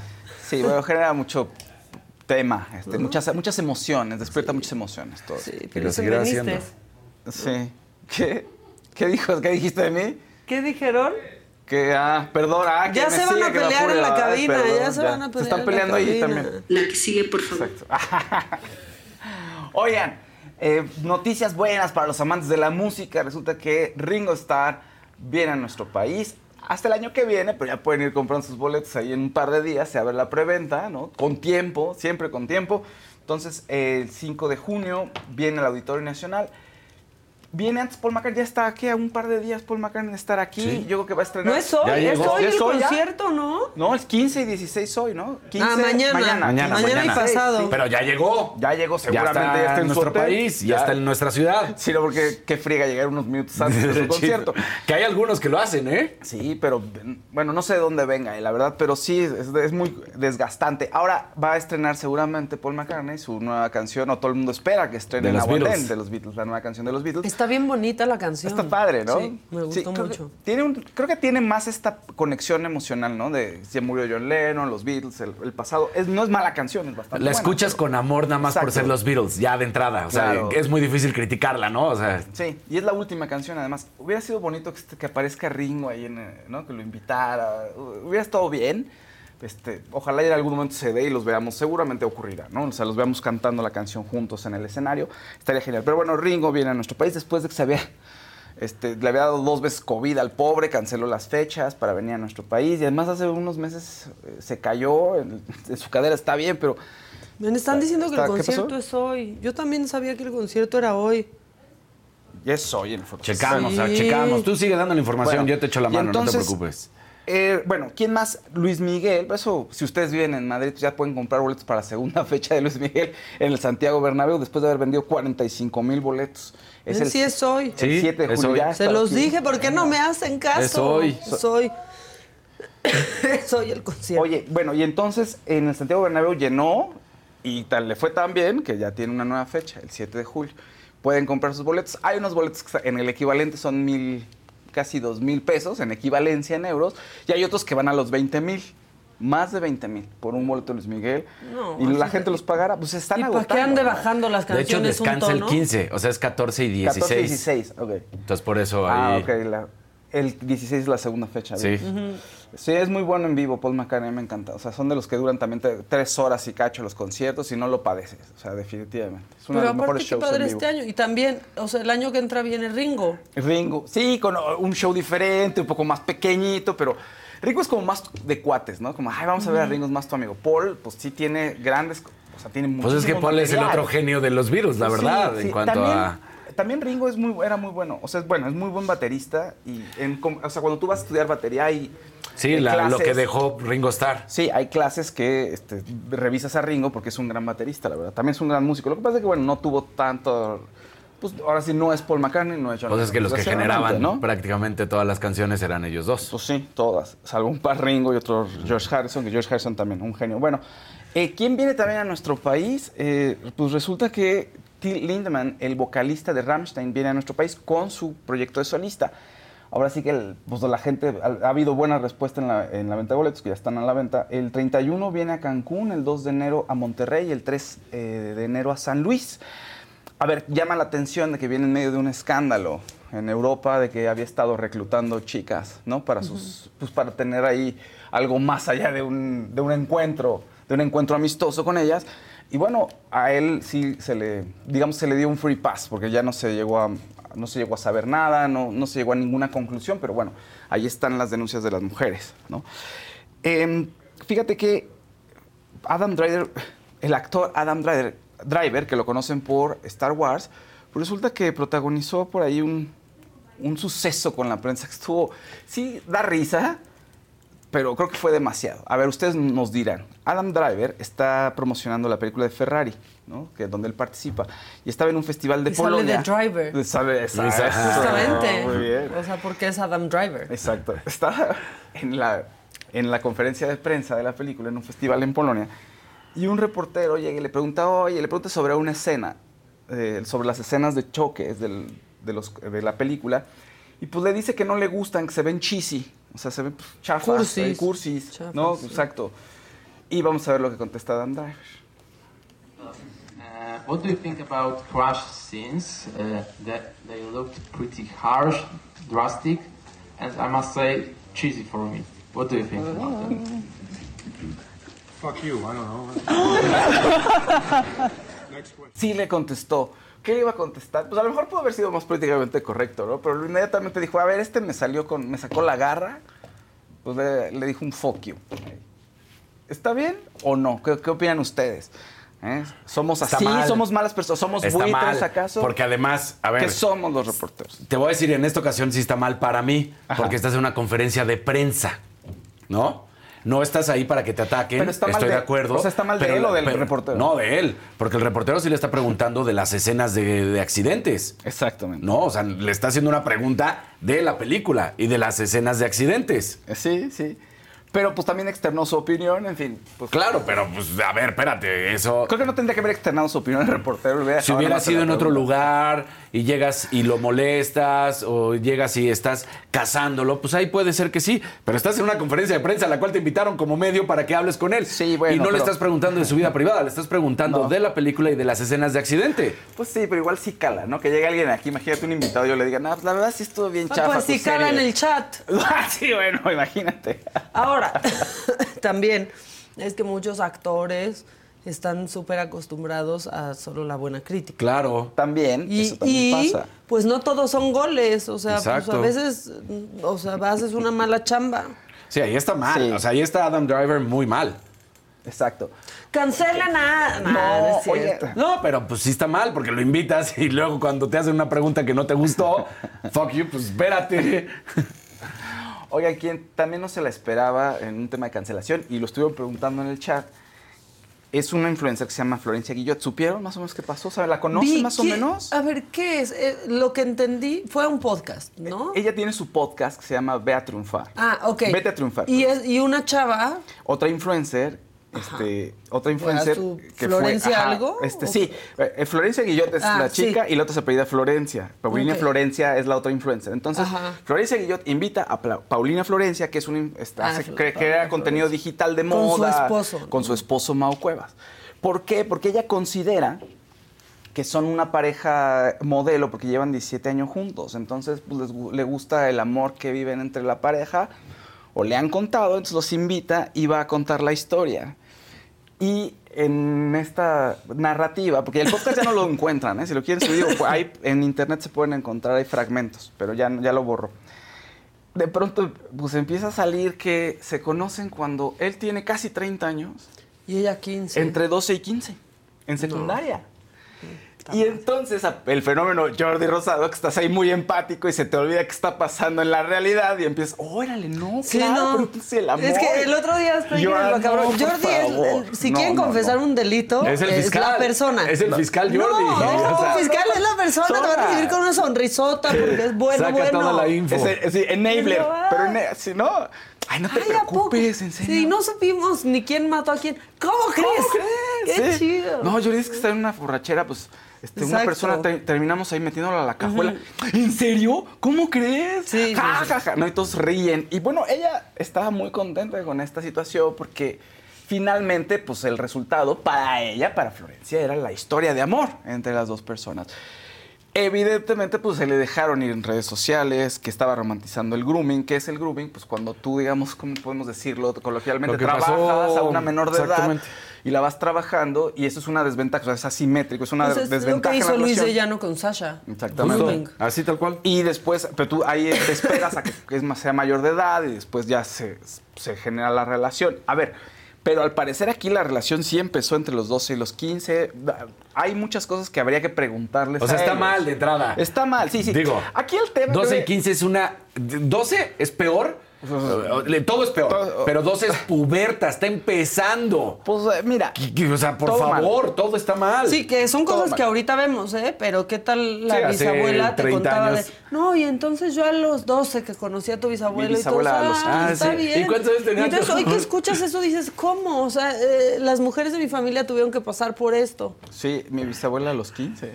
Tal cual. ¿Ves? Y, y creciste con esta información. Claro, pero eran- Que era te un parecía tiempo... normal. Sí, lo que pasa es que ahí también Y era normal, Eh, era. Es que era un tiempo en el que la adolescencia no estaba marcada tampoco, o sea, no... Pero además de los la 50 adolescencia, Y no- donde los viejos eran a los 30. Es lo que te iba a decir, porque también era eso. Los viejos de 40 eran los que se morían y eran los viejos. Pero estamos hablando de otra época. ¿no? de otra época. O sea, también. Y aquí el tema creo que es importante. Hay que dar un, por- pongamos un curso para influencers y cómo manejar estas confesiones, ¿no? O sea, ¿cómo te preparas para esto? Pues también hay un poco de sentido común. Lo que pasa es que sí se, se les va la onda a muchos y están empáticos con la persona. Y se cuentan unas cosas horribles y le ha pasado a mucha gente. Entonces sí habría que tener un poquito de, de, conciencia al momento de, saber que estás tratando una información que puede ser sensible. A ver, este, Florencia Guillot ya se disculpó, eh, estaba casi llorando en el video en el que salió pidiendo disculpas, dice que se estaba deconstruyendo, ¿no? que está aprendiendo con el tiempo, etcétera, etcétera, etcétera. Aquí el tema y lo grave es que de entrada ha- habrá a lo mejor algunos grises, que, bueno, uno puede pensar que son grises en cierto, ciertos temas eh, eh, espinosos, escabrosos, como el grooming, todo, y, va a haber gente que pueda defender o no. Pero aquí el tema es muy sencillo, o sea, es menor de edad, ahí ya está mal. Entonces, me parece también de Florencia que diga que es que estoy deconstruyéndome. No, si hay una persona mayor con una persona menor, ahí ya hay una bandera roja terrible. ¿Cómo fue que si consensuó o no consensuó, que si eso existe, que si eso no existe? Eso so- no importa, pues, o sea, está mal ya. Y entonces me parece que ella no, Porque no, no más está un, preparada. un pues. adolescente, si, si, pues, si pensamos que ella es adolescente, en el sentido de que ya tiene los 13, 14, los 15, que son los teens, ¿no? O si es todavía en esa parte de la pubertad, niña, de 11, 12 años, no es consciente. O sea, esa parte de que te diga, no es que lo hice conscientemente. Claro que no lo hiciste conscientemente, porque tenías un adulto que estaba creando una figura de lo que fuera. Y ahí cuentan en el Y es el grooming. ¿no? Entonces, En el no eres consciente de lo que estás haciendo. que Te su están mamá no lo llevando. No quería. lo quería. No, la relación tuvo muchos. Había muchos detractores. Y él dice, obviamente. pues yo ya era un señor que trabajaba y todo y Estaba tenía un hijo. Lo ya. dijo así, yo ya era un señor que trabajaba. Sí, o no sé si ya se había divorciado cuando la conoce o estaba en proceso, pero bueno, él ya tenía un matrimonio y un hijo. Entonces, pues ca- eh, aquí mm, Florencia Guillot sí pecó de mucha ingenuidad porque pues el tema era de, claro, miren, ante toda la adversidad siguen juntos y una gran historia de amor. Y el subtexto era de, no, ahí hay algo horrible que está pasando o que pasó. No han dicho nada Florencia ni tampoco su marido, eh, pero él ya puso su, pues ya puso en privado sus cuentas. No creo que vayan a decir nada, si no, esto no escala. Pero bueno, Florencia ya al parecer va a salir del bache, ya se disculpó, sí perdió gente, pero va a seguir adelante. Insisto, sí hay que... Creo que es un tema de responsabilidad y de saber qué estás haciendo. A veces a muchos de los influencers pues tienen un golpe de suerte y de pronto los empieza a ver mucha gente y se saltaron lo que nuestra generación vivió. O sea, el estar trabajando con gente que tiene más experiencia, ¿no? Y aprendiendo cómo se manejan ciertas cosas. De pronto estás ahí con el foco y muchos millones te están viendo. Es que aparte no sé si es saber también eh, en qué está el, el mundo, ¿no? Porque este, pues en este trabajo puedes estar de acuerdo con alguien, o incluso puede ella admirar esa relación, ¿no? Pero tienes que tener la capacidad de decir, sí admiro esa relación, pero no voy a dar ese contenido porque aunque pienso hoy que tienen una gran relación y cada quien puede pensar lo Claro. que quiera, creo que al poner el foco en eso y en cómo empezó siendo menor de edad, este, voy a tener problemas. Sí, eso es. ¿no? Es es eso, porque pues sí, o sea, puedes estar hoy admirar esa relación, pero pues no sabes todo. Y se sientan de pronto en tu sillón y te empiezan a decir que entre, porque dicen que incluso desde los 11, 11, o sea, se manejan. Sí, no, se no, sientan en tu sillón y empiezan a decir eso, y aunque hoy ya lo, es, es porque hoy ya la ves grande, ¿no? A, a ella. Es lo mismo que pasa con un señor cuando cuentan que eh, abusó de alguien, ¿no? O Claro. que cometió acoso, pero lo estás viendo de 82 años y te genera incluso cierta empatía por ser una persona mayor. Ándale, Pero exactamente. fue un abusador. Claro. Sí, o sea, como un poco el tema de Enrique Guzmán, ¿no? O sea, lo que se habla de que Frida Sofía, que si él y que los dimes y diretes. Y pasa Que con bueno, muchas ahí no, se, ahí no se hubo. No sé, no, ahí ver. salió inocente, de hecho, a ¿no? Ver, no, O sea, a ver, hay cosas, que- o sea, no vamos a Pues no, juzgar. no ha si es- salido nada inocente más- de no nada. ya- Fue una acusación que dio Fue su una acusación, nieta y Pero los argumentos, a lo que voy es son que dimes y diretes de la familia. Son dimes Ajá. y diretes de la Pero en familia. este caso sí es realidad. O sea, lo que voy es Sí, que en los este caso. aceptan, los dos aceptan. No, a lo que iba es que muchas veces, como dijo Maca, era reforzar esto de lo primero que piensas es está grande y te cae bien. Entonces, Sí, ¿cómo es posible? es- que- ¿Cómo? Es un viejito. Pero es que Bill Cosby. Bill Cosby, Bill ¿no? Cosby, por Exacto. ejemplo. Claro. Este, o, o, bueno, hoy que puedes ver a. No, Bill Cosby. es Harvey perfecto, es. ¿eh? Harvey Harvey Weinstein. Weinstein. Hoy puedes ver a Harvey Weinstein y lo ves llegando en bastón o en silla de ruedas, ¿no? A, a la sala y era un depredador sexual, aunque Claro. hoy lo veas así. Sí, tal cual. Ahora, a mí sí me parece escandalosísimo que tenía 11 años 11 ella y él 25. 11 cuando se conocen. Y al parecer fue en Acapulco y como en una alberca. O sea, si hay un contexto Y que una niña esté sexualizado sola a los 11 años en una alberca donde pueda conocer a un adulto de 25 años Sí, también. eh, Sí, sí, hay- todo eso estuvo muy mal y está pésimo. Y bueno, de nuevo, el foco que lo quería poner es a los influencers, que sí hay que estar un poquito más conscientes, ¿no? De qué es lo que estamos haciendo y la responsabilidad que tenemos. Un media training. ¿no? Pues sí, sí, sí, les caería bastante bien, la verdad, ¿no? Oigan, eh, bueno, tenemos por aquí unos pases, eh, unos pases dobles para eh, la última función, para el domingo 19 de noviembre, la última función de temporada de La Llorona. Entonces es a las 8 pm y eso es en, es en Xochimilco, es en las trajineras. Entonces, porfa, si nos mandan mensajito al WhatsApp para levantando la mano para poder ir a ver este espectáculo, que además está- súper bien. Entonces, mándenos un mensajito en WhatsApp levantando la mano. Mira, ahí está la, la imagen. Chulada, fíjate. Chulada, en Cuemanco, es el em- en el embarcadero de Cuemanco. ¿Ok? Entonces, ahí pueden ustedes ser partícipes de esta última función, porque ya se nos fue el Día de Muertos y ya van a empezar las funciones navideñas, fíjense. Y ya van a querer ir al 90s Pop Tour edición Exacto. navideña. Entonces, bueno, pues aproveche. ¿vale? pues ya, muchachos. Este, ya, ya el chat sigue muy enojado, ¿ah? Están, pues, pues sí, pero. Pero bueno. pues, a ver, Karina, ¿pueden por favor comentar el podcast de María Raquel en boca cerrada y comentarlo? Fauci Maca, siento que es difícil empatizar con Gloria. Yo ya no ¿Sabes? lo he escuchado. A mí me falta la segunda temporada. La primera sí me la eché, la segunda no lo he escuchado. Y sí hay discrepancias entre las versiones de una y otra. Obviamente, y Raquel lo dice cuando empieza su podcast. Ah, no sé. eh, son versiones diferentes, digo, te- tendría que escucharlo. Pero de nuevo, aquí sí, como dijo Casarín, aquí sí Gloria Trevi pues, salió inocente y hay una simetría de poder, eso sí está clarísimo. Entonces no podemos, bueno, yo no podría al menos este, inclinarme por, o sea, la balanza contraria a Gloria Trevi, dadas las circunstancias en las cuales entró en, en, este, pues, en estas relaciones, ¿no? Entonces, pues es la realidad, hay una simetría de poder y eso fue lo que vio Gloria. Ya, pues yo no he escuchado, la verdad. La segunda no la he escuchado, el La segunda sí. temporada. Oigan, no hemos hablado de algo que pasó en espectáculos que, me- que regresó, este, bueno, Denise de Velanova a cantar sí. con Ah, Carla Morrison con Carla al Morrison, auditorio. sí. Y eso, pues obviamente no lo podemos poner. Pero hay una entrevista que dio en donde. No puedo creer que sí tenga que aclarar que no es hija de la Que- India de María y de. Raúl Velasco. Pero eso ya, eso ya lleva un chorro de tiempo, no sé por qué siguen insistiendo. Sí. Además, eso está rarísimo. Pero bueno, no, no lo es, y ya lo había dicho muchas veces.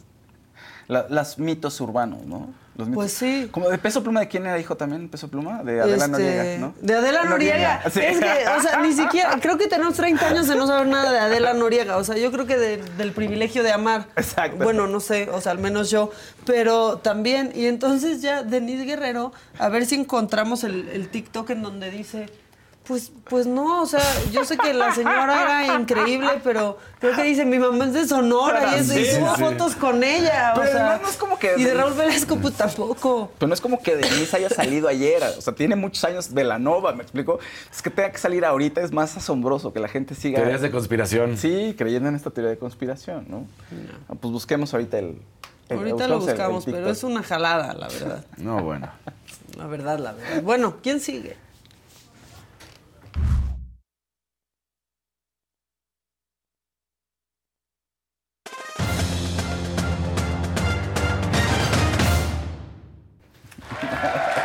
Están? Qué gusto saludarlos. Arrancamos con información, lo habíamos platicado, el Comité Olímpico Mexicano bajo la presidencia de Maricosa Alcalá se iba a estar preocupando por los atletas, por los deportistas y nada de que se ganó una plaza por la disciplina. Entonces sale un comunicado y dan a conocer que tanto los atletas varoniles y femeninas eh, femeniles que ganaron su plaza, ya lo dice el Comité de Estabilización para la Federación Mexicana de Natación, World Aquatics, o sea, no nada más es del Comité Olímpico Mexicano, sino también World Aquatics, se encargan de que, por ejemplo, Aranza Chávez, Paola Pineda van a tener su lugar en sincronizados de trampolín, lo mismo que Alejandra Orozco y Gabriela Agudez en sincronizados de plataforma y plataforma de 10 metros, así como en la rama varonil Rodrigo Diego López, o Diego López, que es como más se le conoce, sincronizados de trampolín, Osmar Olvera, sincronizados de trampolín, trampolín de 3 metros, Kevin Berlin, sincronizados de plataforma, y Randall Willers, plataforma de 10 metros y sincronizada de plataforma. O sea, no les pueden quitar el lugar, nada de que fue la disciplina, que ellos, ellos son los que van a ir a participar ya sea eh, en este campeonatos mundiales de Doha, que será el próximo año. Así que bien, respetando a los atletas, sus lugares y nada de que les haga chanchullo la con hambre, ¿no? Porque eso les hicieron a muchos. Porque eso sabían. hacen. Porque eso hacen. Básicamente porque Pero eso- eso hacen, a eso se dedican. A eso se dedican. Oye, con mucho juego de poder, ¿no? O sea, porque tienes una insta- instancia aquí en México, una federación que además depende del gobierno del país. Y La World CONADE ha chocado siempre con el Sí, Comité porque- Olímpico Mexicano por eso. Exacto. Ya, ya lo habíamos platicado en resumidas cuentas. Los comités olímpicos nacionales se encargan de que los atletas sean registrados en los Juegos Olímpicos y en algunos otros deportes en los que ellos tienen que ver, por supuesto, en algunas otras competencias. Mientras que las instituciones nacionales del gobierno de cada país, pues se encargan del buen desarrollo que tendrían que hacerlo. Algunos lo hacen. La CONADE bajo Ana Guevara, por supuesto que no lo ha hecho. Entonces, bueno, pues ahí es. Pero este pleito entre CONADE y COM lleva muchos años. ¿No crees que Sí. nada más es? No, no, no, yo sé. Pero digo, eh, World Aquatics además es otra instancia, entonces tienes que rendirle cuenta. Es la máxima instancia. O sea, ajá, O sea, eso es un tema, ¿no? Es como. O sea, en- entiendo por qué se puede dar estas rencillas de poder ahí entre Sí. todos. Bueno, pasemos con información del boxeo porque se dio a conocer por parte del Consejo Mundial de Boxeo el cinturón Julio César Chávez, lo cual pues es un reconocimiento al César del boxeo, al mejor boxeador en la historia de nuestro país, sin duda alguna. Ahí está, mira nada más el cinturón Julio César Chávez. El organismo aprovechó la cena de premiación durante la 61 convención anual que se realizó en Uzbekistán para presentar este eh, cinturón. Y el propio Chávez, cuando lo recibe ahí, dice que pasa la estafeta al siguiente mejor peleador, que hoy en día es Canelo Álvarez, y sí lo creo. Y, y ocupará un lugar en la historia Canelo Álvarez, sí también lo ocupará porque es uno de los mejores. Pero la realidad, y no es hacer menos en ningún momento a Canelo, pero Julio César va a ser la élite, va a ser el rey por Claro. siempre. Canelo podrá ser un príncipe, pero no será el rey. Y eso lo puedo decir no nada más de Canelo, Sí, de sí. muchos otros eh, pugilistas mexicanos. Lo que pasa es que lo de Julio César fue brutal.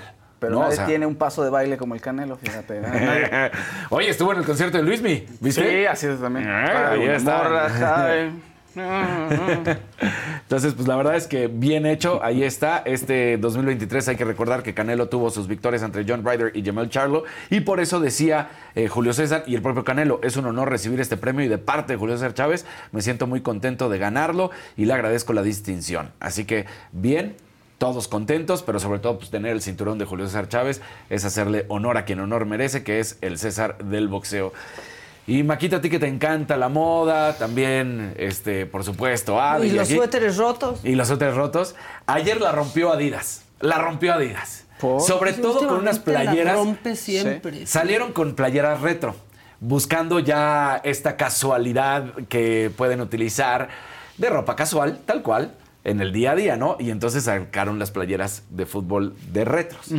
Pero sacaron la de- las de México, son las más bonitas. Con Verizon, mantenerte conectado con tus seres queridos es más fácil de lo que crees. Obtén llamadas a Latinoamérica por nuestra cuenta con Globo Choice por tres años con una línea nueva en ciertos planes al Nemery. Después, solo 10 dólares al mes. Elige entre 17 países de Latinoamérica como la República Dominicana, Colombia y Cuba. Visita tu tienda Verizon hoy. Escoge uno de 17 países de Latinoamérica y agrega el plan Globo Choice elegido en un plazo de 30 días tras la activación. El crédito de 10 dólares al mes se aplica por 36 meses. Se aplica en términos adicionales. Se incluye hasta 5 horas al mes al país elegido. Se aplican cargos por exceso de uso.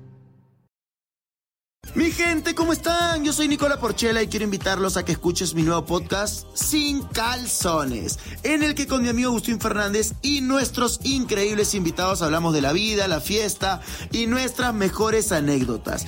Y obviamente todos los detalles que no contamos en ningún otro lugar, solo lo van a tener acá en Sin Calzones. Ven a escucharnos como más nos gusta estar sin calzones. Ustedes ya saben que nos gusta andar sin calzones por todos lados y a ustedes les gusta vernos sin calzones. Esto todos los jueves en cualquier plataforma donde escuches podcast y en YouTube. También la sudadera de, de Perú está muy bonita, pero mira, esta es la, la roja de México, de México 86. Está padrísima. Ve la blanca. Uy. Ah, ¿verdad? Ándale. Oye, pero O sea, ¿ya están a la venta? Todavía no, salen el próximo mes. Pero está como para. O sea, ya están ahorita en Estados Unidos. Ok. Ya te vi, ¿me apuntas? Sí, no, ¿Me apuntas, es ¿Me apuntas, por favor? es que Porque te voy ya a sé a decir- quién le vas a escribir, ¿me apuntas, no, por favor? no, hay una, hay una app, eso para la gente que nos está viendo también, que se llama Confirmed. O sea, Ah, ok. Confirmed. Esta es la, La de Argentina. Esta es la de Argentina que utilizó, el modelo que utilizó además tiene mucho simbolismo porque es la que utilizó Diego Armando Maradona, Maradona, la sí. última. Y pues luego va a salir el modelo con Messi. Esta es la de España, por ejemplo. Entonces, es, es ropa casual de la, de la que sea, no- utilizaron en algún momento, sí. O sea, sí fueron la- las playeras, Sí, digamos, pero el material- oficiales, pero el material es diferente porque Ah, es eso. de Qué estilo... bueno. Qué bueno, sí, Porque es horrible. Este, bueno, bajan esa app, se llama Confirmed, Confirmed, este, y es de Adidas. Y entonces ahí puedes ver todos los lanzamientos Ah. y las colaboraciones y lo puedes apartar y luego Ok. ya. Entonces les es- doy ese consejo. Como vieron, son de los 70, de los 80 y de los 90. Está Inglaterra, está España, está Perú, está México.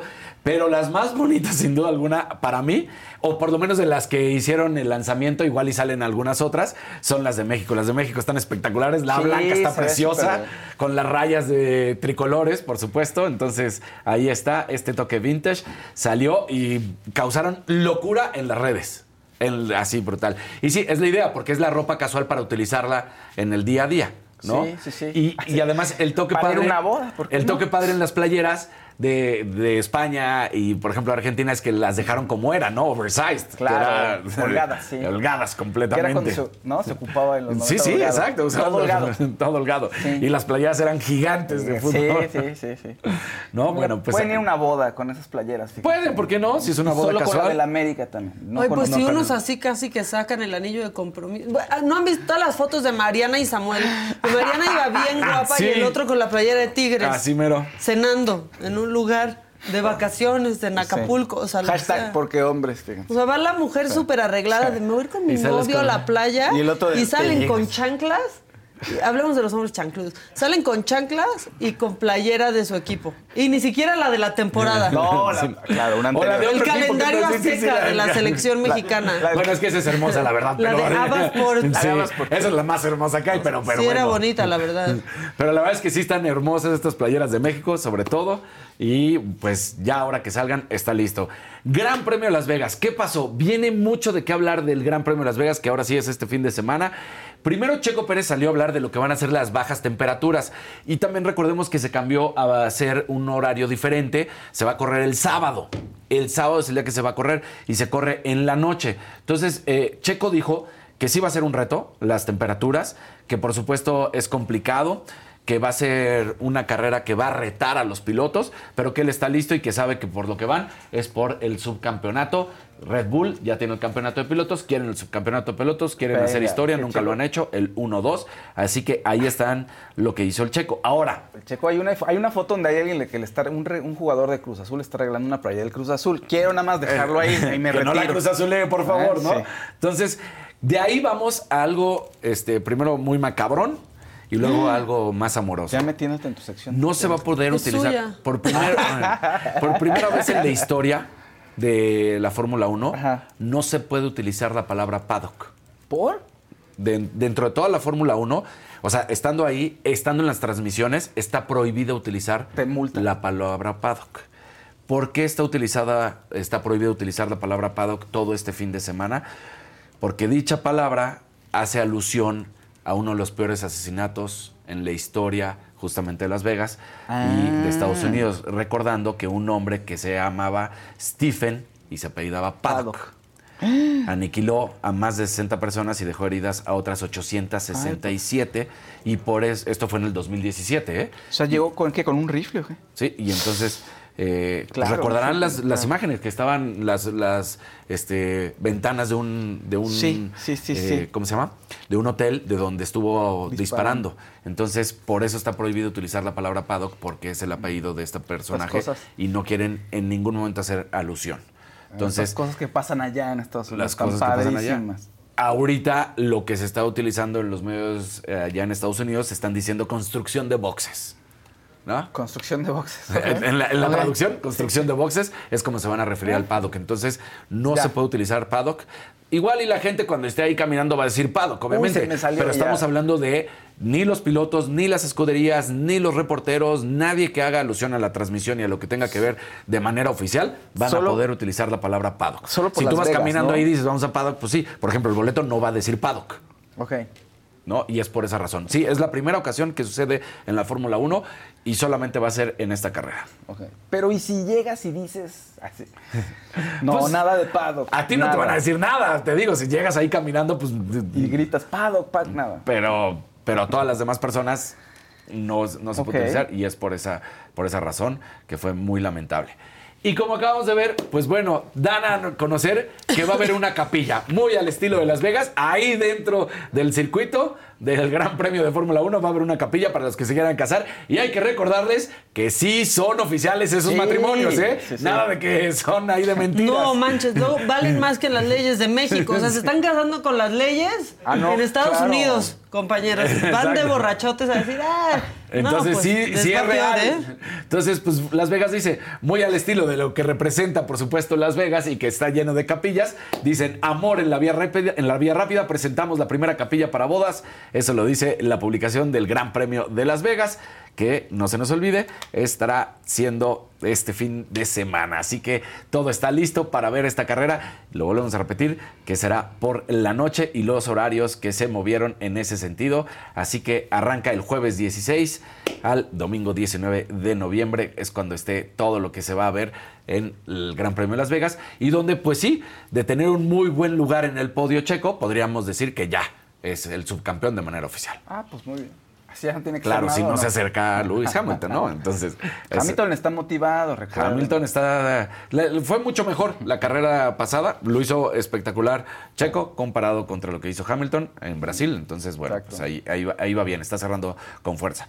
Mientras tanto, las ATP Finals, no se nos olvide, que se están realizando en este momento. Carlitos Alcaraz arrancó con el pie izquierdo, pierde contra Zverev, eh, contra el alemán, dos veces campeón, por 6-7, 6-3 y 6-4. No le fue de buena manera al español que pues además no va a cerrar el año como el número uno, ya lo hemos platicado ayer, que ese lugar lo tiene nada más y nada menos que Novak Djokovic, así es como va a cerrar. Y no se nos olvide, en caliente, vamos a tener los pronósticos para el play-in de este fin de esta semana, ¿no? Bueno, de la semana que es el jueves, miércoles 22 de noviembre, Atlético de San Luis contra León. Muchos se irían, porque como que tenemos en la memoria que el San Luis le, le cuesta trabajo y León, León entró prácticamente de panzazo. O sea, termina derrotando a Pachuca y al derrotar a Pachuca en la última jornada saca a Pachuca y ellos entran. Entonces, aquí yo me iría por San Luis. Entre San Luis y León, yo me estoy yendo con el San Luis para ser el que gane este partido. Y en el otro encuentro, Santos contra Mazatlán, que será el del jueves 23 de noviembre, aquí voy con Santos. Ahora, no se nos olvide, el, el que gane el primer partido entre San Luis y León avanza directo ya a la fase de liguilla.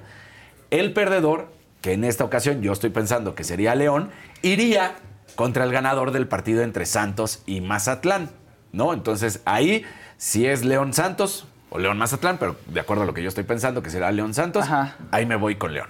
sea, Entonces pues- yo pienso que van a pasar a la liguilla San Luis y León. Pero en el primer partido lo gana San Luis y en el segundo partido lo gana León ante Santos, porque creo que Santos va a ganar a Mazatlán. Así es como lo veo. Ok. Oye, pues deberías hacer tu así un, un perfil en Instagram, en redes, dando sus apuestas. Exactamente. Guiando a la gente. muy o en puntual. caliente, ¿qué te parece si lo Sí, hacemos? donde tú- donde tú Donde podemos estar platicando justamente Sí. todo lo que van a hacer de las apuestas. Y no se les olvide, habíamos hablado del parlay, les dije Raiders y Raiders pegó, Ay, San Francisco salir. y San Francisco ganó. Les dije otros dos, o sea, les hubiera salido re bonito porque si hubieran ganado con sus 100 pesitos los dos mil y tantos que habíamos mencionado. Nos vas a hacer millonarios, Casarín. Bien.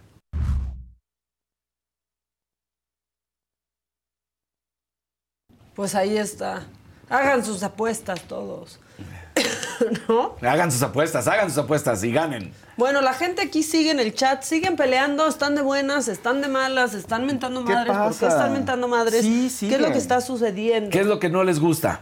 ¿O ¿Qué qué, es lo que sí pasa? les gusta? Exacto. Este, bueno, pues a todos los que están con nosotros, pues muchas gracias. Este, a todos los agadictos, a todos los que están a favor, en contra, pero que están, Exacto. pues qué bueno, bienvenidos. Este, ahora, quiero encontrar ese video de Ah, de Denise, ¿lo Denise, buscaste? no, sí, pero no lo he encontrado. Ahorita, ahorita lo vamos a encontrar, vas a ver.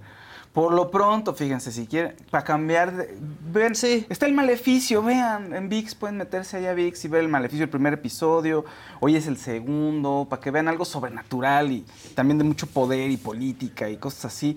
Échense el maleficio, se van a divertir.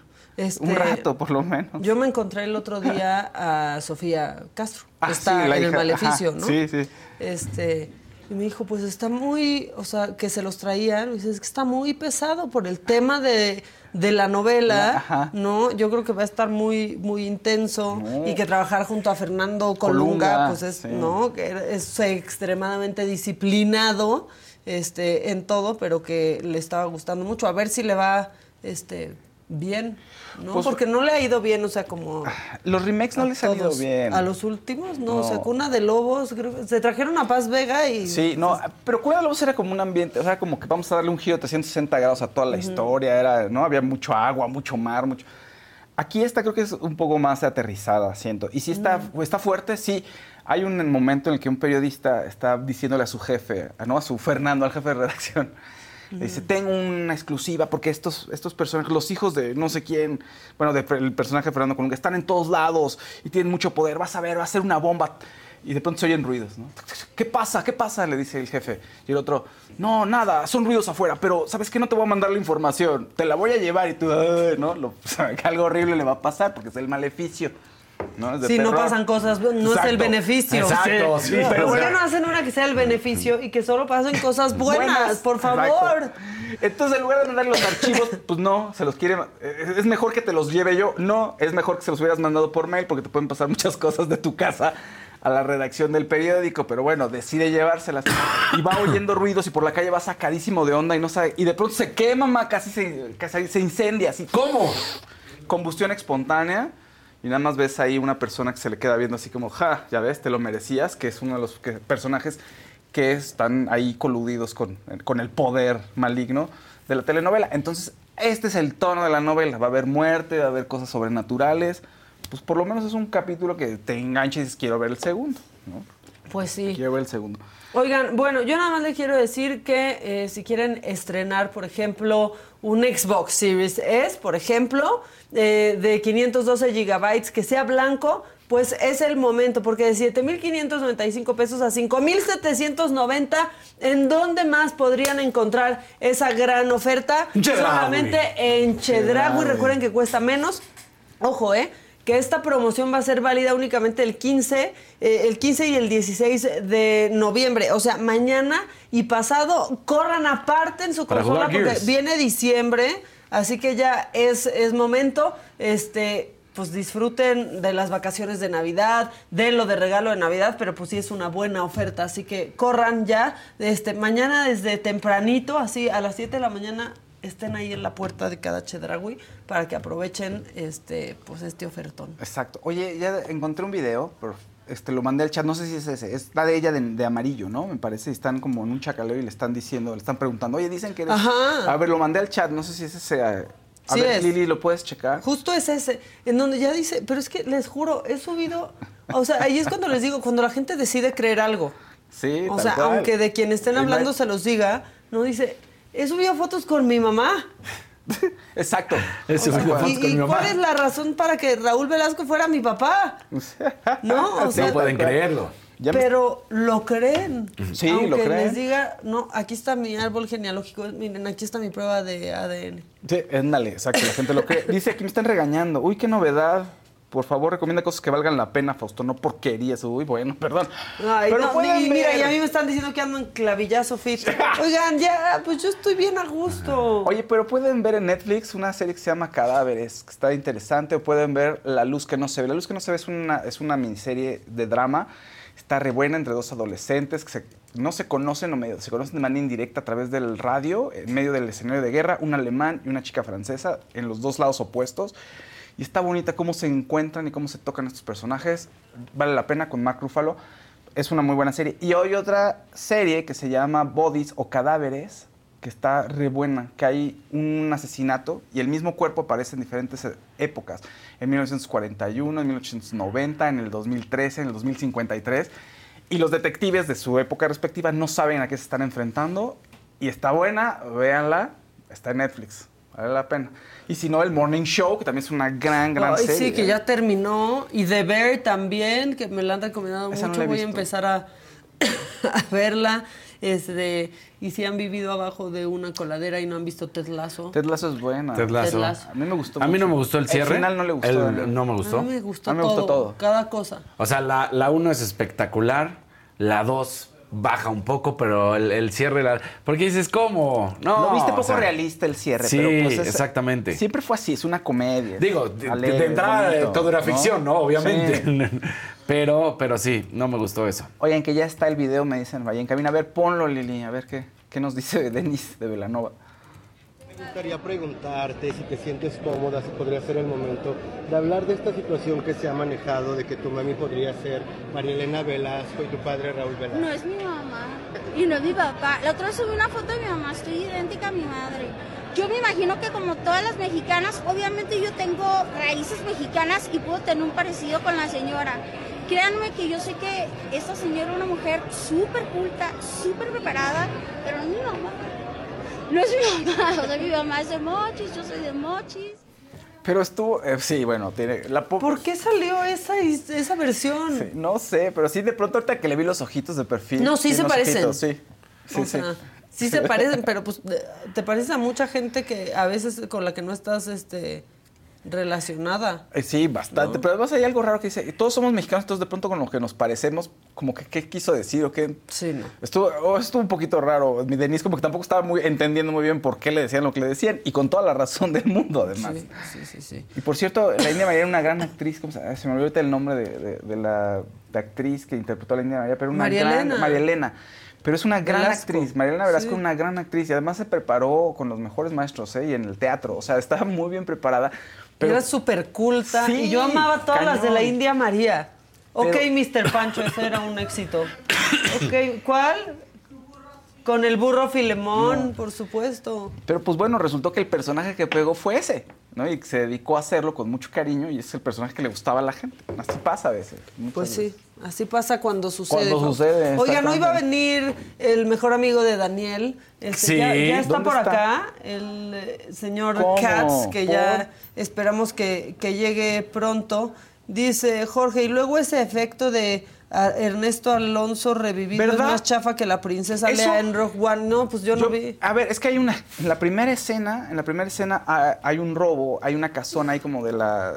Pues sí, de la época de la colonia y hay un sujeto que, que está rompiendo la pared y saca un cuadro donde es pues el cuadro del señor Martino, Ernesto Di Martino, que era el personaje principal del maleficio y estaba interpretado por Ernesto Alonso.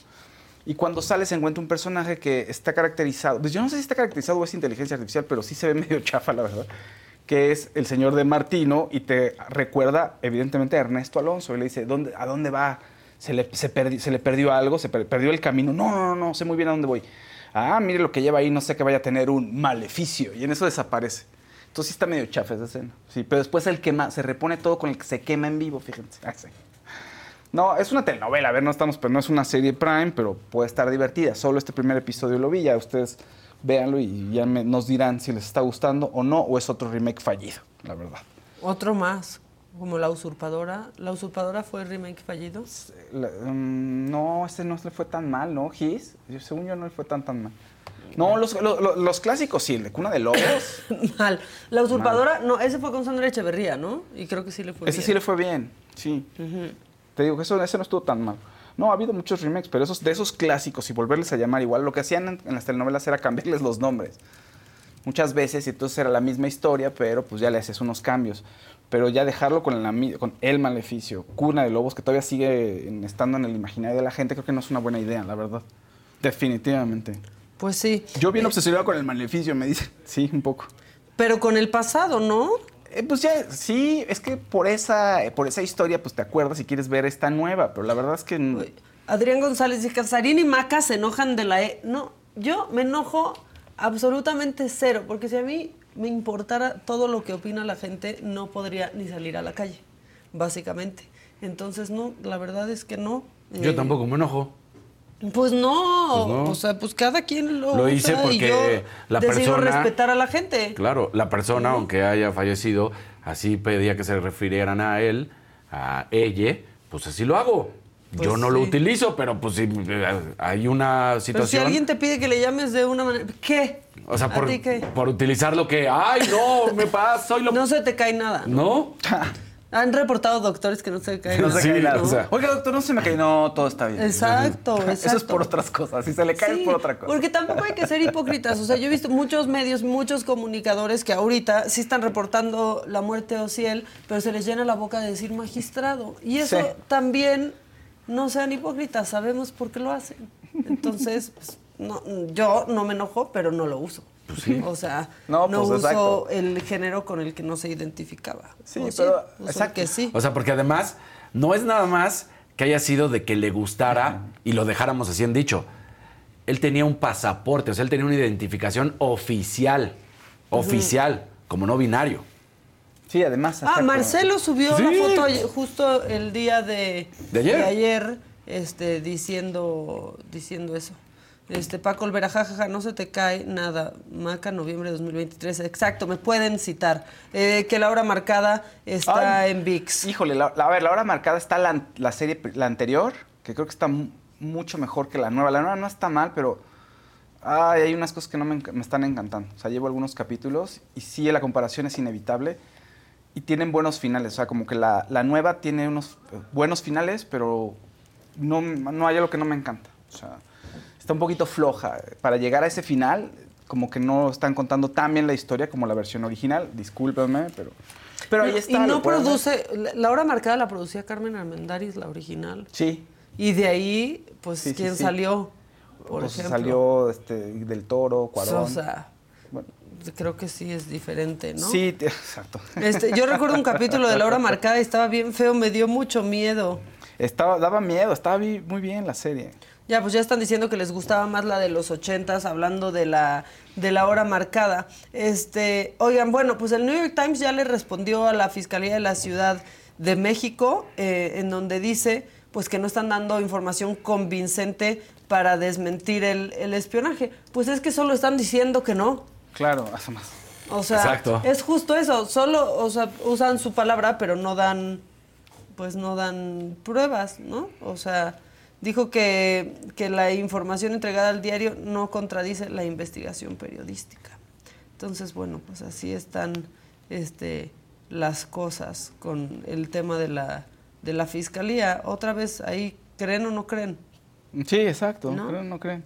Eh, Y eso ya no es de nosotros, eso es de ustedes. ¿Ustedes creen o no creen? Nosotros Sí. podemos dar nuestra opinión y decir no creemos o sí creemos, pero pues ya dependerá de ustedes. Exacto. Oigan, y no dijimos que va a haber reunión. Este, el viernes 17 se reúnen Biden y AMLO. Mm. Este, van a estar ahí en San Francisco, porque pues ya sabemos que el próximo viernes pues estarán ahí en el marco del Foro de Líderes Económicos de AMPEC. Pero antes se van a reunir, que no se me quita la tos, ya me No. dijeron, otra vez enferma, no es otra vez, pues estaba enferma la semana pasada y me quedó esta tos de, de perro Yo pasé tres, ya tres no semanas, lleno ¿te el saco. acuerdas?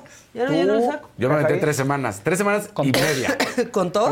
Sí, ¿no te acuerdas? Sí, es... Y todavía por ahí de repente sale así. sí, ¿qué tal? No, o sea, la de ahorita fue... Ya sé, ya sé. sí. Eh, tos coqueta, sexy. Pues sí. Dice Fabi Ramírez, Maca, mi niño de ya casi cinco años dice, mamá, a mí me gusta vestirme de mujer porque me gusta. Yo lo dejo, pero hay comentarios que no van y es un niño, tengo que protegerlo de la sociedad tan cruel. Es que la sociedad, ya, te o sea, ya entendí lo que dices, Fabio. O sea, que, que finalmente, o sea, hay cosas que no, que no te gustaría que él escuchara porque la sociedad es súper cruel. Pues es, sí, es normal, yo no sé. Eso O es sea, ¿cómo. ¿Cómo enfrentarte? O sea, porque quieres dejar a tu hijo ser, pero se va a enfrentar a un escenario súper Pues a comentarios cruel, así. o sea. A comentarios así como hay en... Ahora, yo sí quiero creer, la verdad, que esa gente solo existe en Twitter. Sí, pero o sea, quiero, quiero pensar que son bots. Es más, hasta las diputadas ultraconservadoras, yo he decidido que no existen. Que están solo, solo ahí. Y prácticamente no existen, ¿eh? porque no hacen nada para existir más allá de la legislatura que les toca y solo cobrar.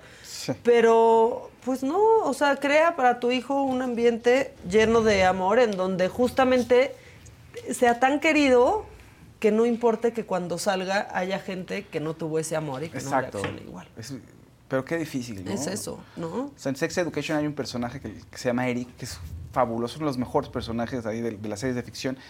Y es muy extrovertido y le gusta vestirse mucho de mujer. Y su papá le dice, hijo, no es que no te acepte como eres, o sea, te acepto, pero me da mucho miedo porque sales a la calle y que la- lo que te dice la gente y que te lastime, ¿no? Claro. Entonces tú dices, papá, pues ya tengo que, tengo que enfrentarme a eso, ¿no?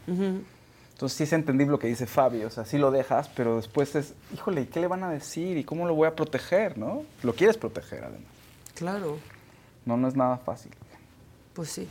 Así, así las cosas. Así las este, cosas. ¿Dónde está tu el amigo, mundo. Daniel Casarín? No sé, no le he escrito. Si quieres, le escribo en este Nos momento. están Le digo, ¿dónde estás? un té, pero pensaba que era este. No, el de Abango, no, no es albur. Que era albur. No. Ya vi que no, pues ya dije, no, eso no puede ser.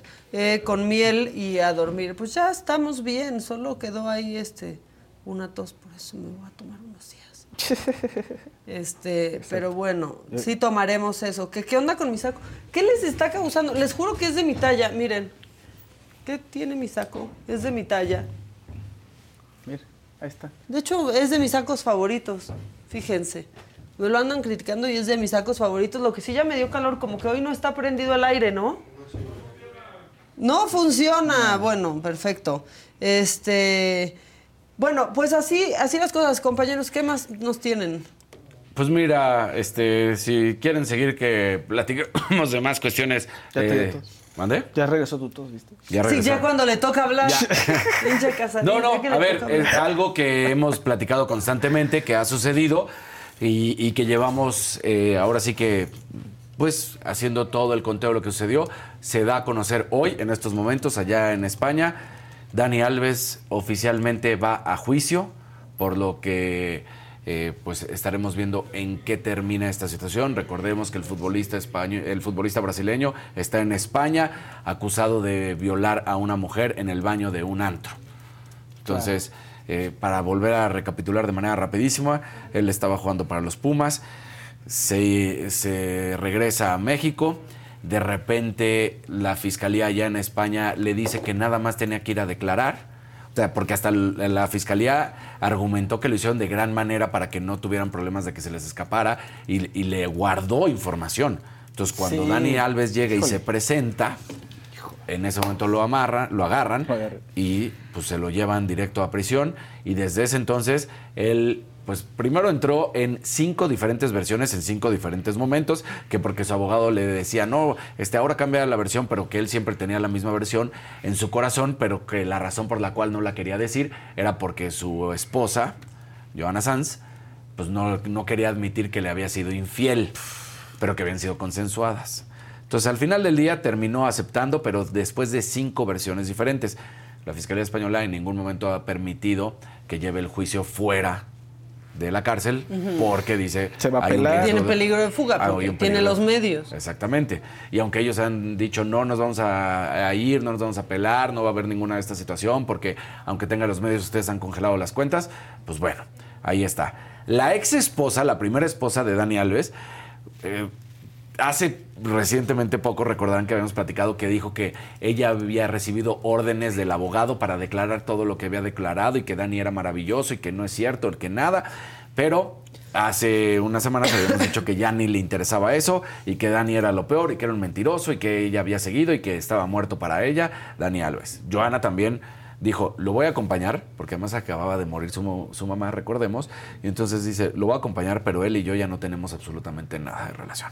Esto se acabó, pero no lo voy a dejar en el momento más difícil de su vida, entonces solamente por eso lo voy a acompañar, no hay ya nada entre nosotros, pero no voy a ser ese tipo de persona. Entonces, bueno, pues el- se va a la 21, a, a la vigésimo primera audiencia de Barcelona, donde se estará realizando pues este juicio y ya veremos al final. Hay un, un, un momento en el que se estará viendo qué es lo que va a suceder con Dani Alves. Durante todo el juicio sabremos y pues ahí está, eso es lo último que se sabe del, del brasileño. ¿no? Y todo por una noche de copas, por andar haciendo... A ver, todo está mal, obviamente, pero por haber salido, pues en lo que terminó. Porque además también en el momento en el que sí llega, ahorita todavía no podemos decir que es culpable, pues, tiene que su presunción de inocencia, pero en el momento en que salga culpable, pues dices, ¿y cuántas veces no lo hizo? ¿No? Claro. Porque ese, pues, Sí, porque ahora este se sabe, pues. Exacto. ¿No? Ahora porque se supo y porque alguien este acusó, pero en otra ocasión. en otra ocasión, porque también hace rato que platicábamos de esos usos y costumbres, están muy acostumbrados a algunos famosos, pero sobre todo futbolistas que, pues, ciertas mujeres quieran estar cerca de ellos y ellos contemplan que el estar cerca de ellos significa puedo hacer lo que quiera y no va por ahí, ¿no? Pues Claro. sí. Oigan, hoy a las 7 de la noche la cotorriza llega a Sagalay. A ver, ¿en qué momento fue el boom? La gente quería que dos idiotas dijeran idioteces. Pero no son Tantito- idiotas. No, bueno, a Dice. Videgaray, pendejos profesionales. Sí, exacto, exacto. Los dos son bien pachecos. Sí. Parece la risa de Andrés Manuel López Obrador en las mañanas. No, la de, la de él es. Es- Tenemos un video favorito de Obrador cuando le dan cacahuates. Con Verizon, mantenerte conectado con tus seres queridos es más fácil de lo que crees. Obtén llamadas a Latinoamérica por nuestra cuenta con Globo Choice por tres años con una línea nueva en ciertos planes al Nemery. Después, solo 10 dólares al mes. Elige entre 17 países de Latinoamérica como la República Dominicana, Colombia y Cuba. Visita tu tienda Verizon hoy. Escoge uno de 17 países de Latinoamérica y agrega el plan Globo Choice elegido en un plazo de 30 días tras la activación. El crédito de 10 dólares al mes se aplica por 36 meses. Se aplica en términos adicionales. Se incluye hasta 5 horas al mes al país elegido. Se aplican cargos por exceso de uso. Mi gente, ¿cómo están? Yo soy Nicola Porchela y quiero invitarlos a que escuches mi nuevo podcast Sin Calzones, en el que con mi amigo Agustín Fernández y nuestros increíbles invitados hablamos de la vida, la fiesta y nuestras mejores anécdotas. Y obviamente todos los detalles que no contamos en ningún otro lugar, solo lo van a tener acá en Sin Calzones. Ven a escucharnos como más nos gusta estar sin calzones. Ustedes ya saben que nos gusta andar sin calzones por todos lados y a ustedes les gusta vernos sin calzones. Todos los jueves en cualquier plataforma donde escuches podcast y en YouTube. Ah, diga- ¡Mm, cacahuate! ¡Mm, cacahuate! El, el día que gustes te damos el tour de, de nuestras nuevas Quiero oficinas. ir, quiero Dato ir. curioso, Dato curioso. solía ser una casa de citas. No. Y no de Hacienda. No me digas. Sí, y tiene Dice unos- Facundo que continuemos el negocio. No está feo que salga David a hablar mal de su mentor. Dijo que era Pero, su papá. pero Bueno, pues, ¿qué va, que qué va a salir un periódico diciendo va a un programa y habla bien de, De otra José, persona? no vende, no vende, Necesitan no ahí vende, el, el- claro. me Claro. salí de la sombra de ese cabrón. Lo citaron. Sí, y sí, no, sí, sí, Corte tantito dos pesos de corte.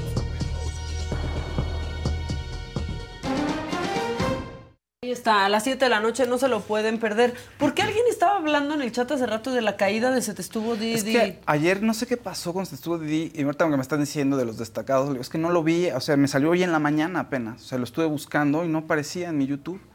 Pues creo No que ya, ya pedimos el corte, pero que hubo una, o sea, no sé, no entendí que si la este, eliminación, que si la caída, ya lo tenemos. Ahorita se los vamos a, a poner para que nos digan, pues, qué demonios pasó en Se te estuvo Didi. Por cierto, este, también acabando pueden ver este, el macabrón recargado, que estoy muy contenta porque lo ¿Está están viendo? mucho, este, pero quiero que lo vean más. Entonces, bueno, pues ahí está el macabrón recargado, este, también. Y eh, ¿ustedes saben por qué lleva eh, días en huelga de hambre el senador de More- un senador de Morena? No. O sea, sí, es que justo esa noticia fue la semana pasada. Es Primo Doté, senador de, de Morena. Lleva ya casi una semana en huelga de hambre. ¿Para qué? Para defender los derechos de un grupo de profesores en San Luis Potosí. Y ahí llegan todos los diputados, nomás lo esquivan. Mientras él está ahí, pues en huelga de hambre. Dicen que han ido más diputados de, pues de la oposición a visitarlo, a ver si necesita algo, este, que los de su partido. Entonces, pues bueno, sigue desde hace una semana en huelga de hambre. Este, lo que sabemos es que lo único que ha consumido el senador son líquidos desde el 8 de noviembre del 2023. Pues estamos a 14. Pues sí. Entonces Sí. sí, lleva este, un buen rato en huelga de hambre. Nadie ha respondido. Eh, la SEP que ha dicho, pues, a ver, la SEP no es la de la deuda, pero eh, lo que dicen es que van a trabajar en poder darle respuesta. Eso dijo la Miss, la Miss Leti. Este, le, pi- le pidió al senador, perdón, que no siguiera con la huelga, pero pues la respuesta ha sido negativa y el senador sigue en huelga. Dice que pues hasta que el cuerpo Aguante. aguante. Ya cuando hasta un senador se tiene que poner en huelga de hambre para que las autoridades le hagan caso. Ya, Y tampoco le hacen, este, pero bueno. ¿Qué nos ese es espera a el nosotros? país en donde estamos este, viviendo. Bueno, ayer hubo, se te estuvo Didi y ahorita vamos a ver qué sucedió. Ya Dianita mandó el, el corte, Gracias, entonces Diana. ya lo tenemos porque Dianita salió al rescate. Gracias, Diana. ¿No le preguntaste a Fausto? Oye, yo le pregunté algo a Fausto y la verdad es que hoy compruebo que esas cartas son la gloria. A mí se me dijo que alguien iba a salir de Didi antes de que acabara el año y que iba a ser una chava, una mujer. Así que, ¿tenemos el video? Una mujer. Ah, ¿sí? bueno, ahorita vamos a ver el videito. Una mujer, una mujer se va. Así que dije, Pablo, no creo. ¿Qué será? ¿Quién será? No, güey, pues más bien ya se fue. ¿Desde cuándo no viene Jenny? Oye, no, de verdad, si en serio no contesta Jenny el teléfono. Si alguien sabe algo de Jenny, mándenos un mensajito, ¿eh? Que se llama MBF Management. Ajá. Ay, ¿dónde? Ah, está comentando. Ese teleprompter aquí de cuerpo presente desde tierras canadienses. Ah. Ay, que, que se coma un, un, este, ¿cómo se llama? Un hot cake con harta miel maple hecha taco para que se sienta padre así. Dice que, que el chacalito. ¡Oh! ¿Quién? El chacalito. Este no mueve los senos, güey. ¿Mande? Ya tenemos el video, vámonos con el video. Tuve la invitación ahí. Ah, mira nomás qué belleza. Sí, futuro de Se te estuvo Didi. Sí. ¿Cómo nos va el futuro, no? Paco. Espérate, a ver, se escoge una. No me vayan a después a ventanear. A ver, échale. Ay, no se A nos ver. vaya. Vamos a tener otro deceso. Ay, no, no, no, no, cancelado. ¿Qué carta salió aquí? Sí, hay un desaliento. ¿Qué quiere decir que alguien se va? Hay una mujer Y que así se va. nos vamos también. Ay, No se Gracias. pierdan, les vamos a decir quién se va después. Oigan, qué diferente se veía Jenny ahí con el Fausto. Se veía bien altoja. Oye, lo que estaba viendo es que qué guapa me veo de rubia, ¿verdad? Ah. Ahorita porque vengo como más señora, como. Ya me veo como navideña, la verdad. Diles de que parece señorita Bellum. Soy la señorita Bellum, la verdad. Oigan, ustedes por favor ahí en casita comenten quién creen que se va. Tenemos nominados, hay dos nominados esta semana. Los dos nominados que tenemos Sam Sarasúa y Jenny, Jennifer Elizabeth. Así que por cuestiones de popularidad. Dice de este lado, Ete. La esposa de Santa Claus como que se hizo mucha cirugía. Está muy tuneada la tía. Ya llegó, ya está Ya aquí. está aquí, Dylan es Dylan Katz, mira, hasta ¿cómo pongo estás? yo aquí tu compu, vente. Ah, te tienen que Ah, conectar. ahorita, lo, ahorita te conectamos. ¿Tenemos mucho de qué hablar o qué? Yo creo que sí, ¿no? Oye, que ayer antes, ahorita para, para explicar lo que vimos en el corto, en el adelanto de Didi, es que en las pausas del Fausto tiramos una carta y resulta que alguien se iba a ir de Didi, pero no dijimos quién porque se acaba que cortar el programa. Y entonces en Didi lanzaron una encuesta donde decían quién, quiere, quién creía la gente que se iba a ir, si Sam, si Jenny o si los dos. Sam tuvo el 20%, Jenny 37% y los dos 47%. Entonces, bueno, eso, estaban jugando con eso, por eso aparecimos ahí en Set Estuvo Didi. Pero Y yo me encontré una prófuga de Se te estuvo Didi en Mentiras el fin de semana. sí? Aferca. Afer- ¿Ah, sí? Aferca, ¿Y qué hacía? Viendo la obra. Eso hacía. Eso hacía nada más. Pásale, pásale, cara. te ¿Cómo estás? ¿Cómo estás? Y, ah, queridos, iba con su novio del programa. Con Jorge. Con Jorge. Iba con- iba con él. Te saludo. Sí, estábamos sentadas juntas. ¿Ah, sí? llegó y se- sí, ahí le tocaba. En toda buena Qué onda. gusto, Sí, y me dijo que le ¿La pasaste encantaba bien? que estuvo Didi antes. Qué chingón. Hola, ¿Qué hola. pasó, Cats? ¿Cómo están? Pues, este, bien para ser nacionales. Sí. Suponemos. ¿Tú Bien. cómo estás? Pues yo estoy bien. ¿Bien? Yo estoy bien, sí. ¿De qué vamos a hablar hoy? Pues yo creo que el tema de, de, la, sac- de la nota del Times sobre el espionaje de la Fiscalía Sí. de la Ciudad de México, creo que, que ha dado mucho, mucho de qué hablar y creo que es importante abordar el tema. Que ya dijo la fiscalía que no. Ah, bueno. Sí.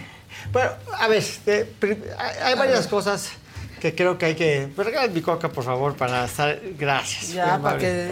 Para hidratar. Sí, con permiso.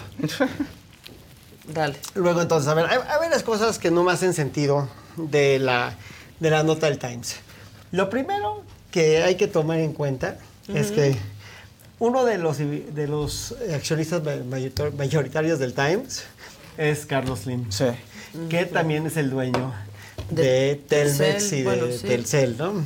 Claro. Que también al mismo tiempo, ese mismo día, era parte de una audiencia de una investigación de la línea 12 del metro, Ok. que él también pues construyó con uno de sus otros negocios. Entonces, de entrada me parece el timing un poco, pues...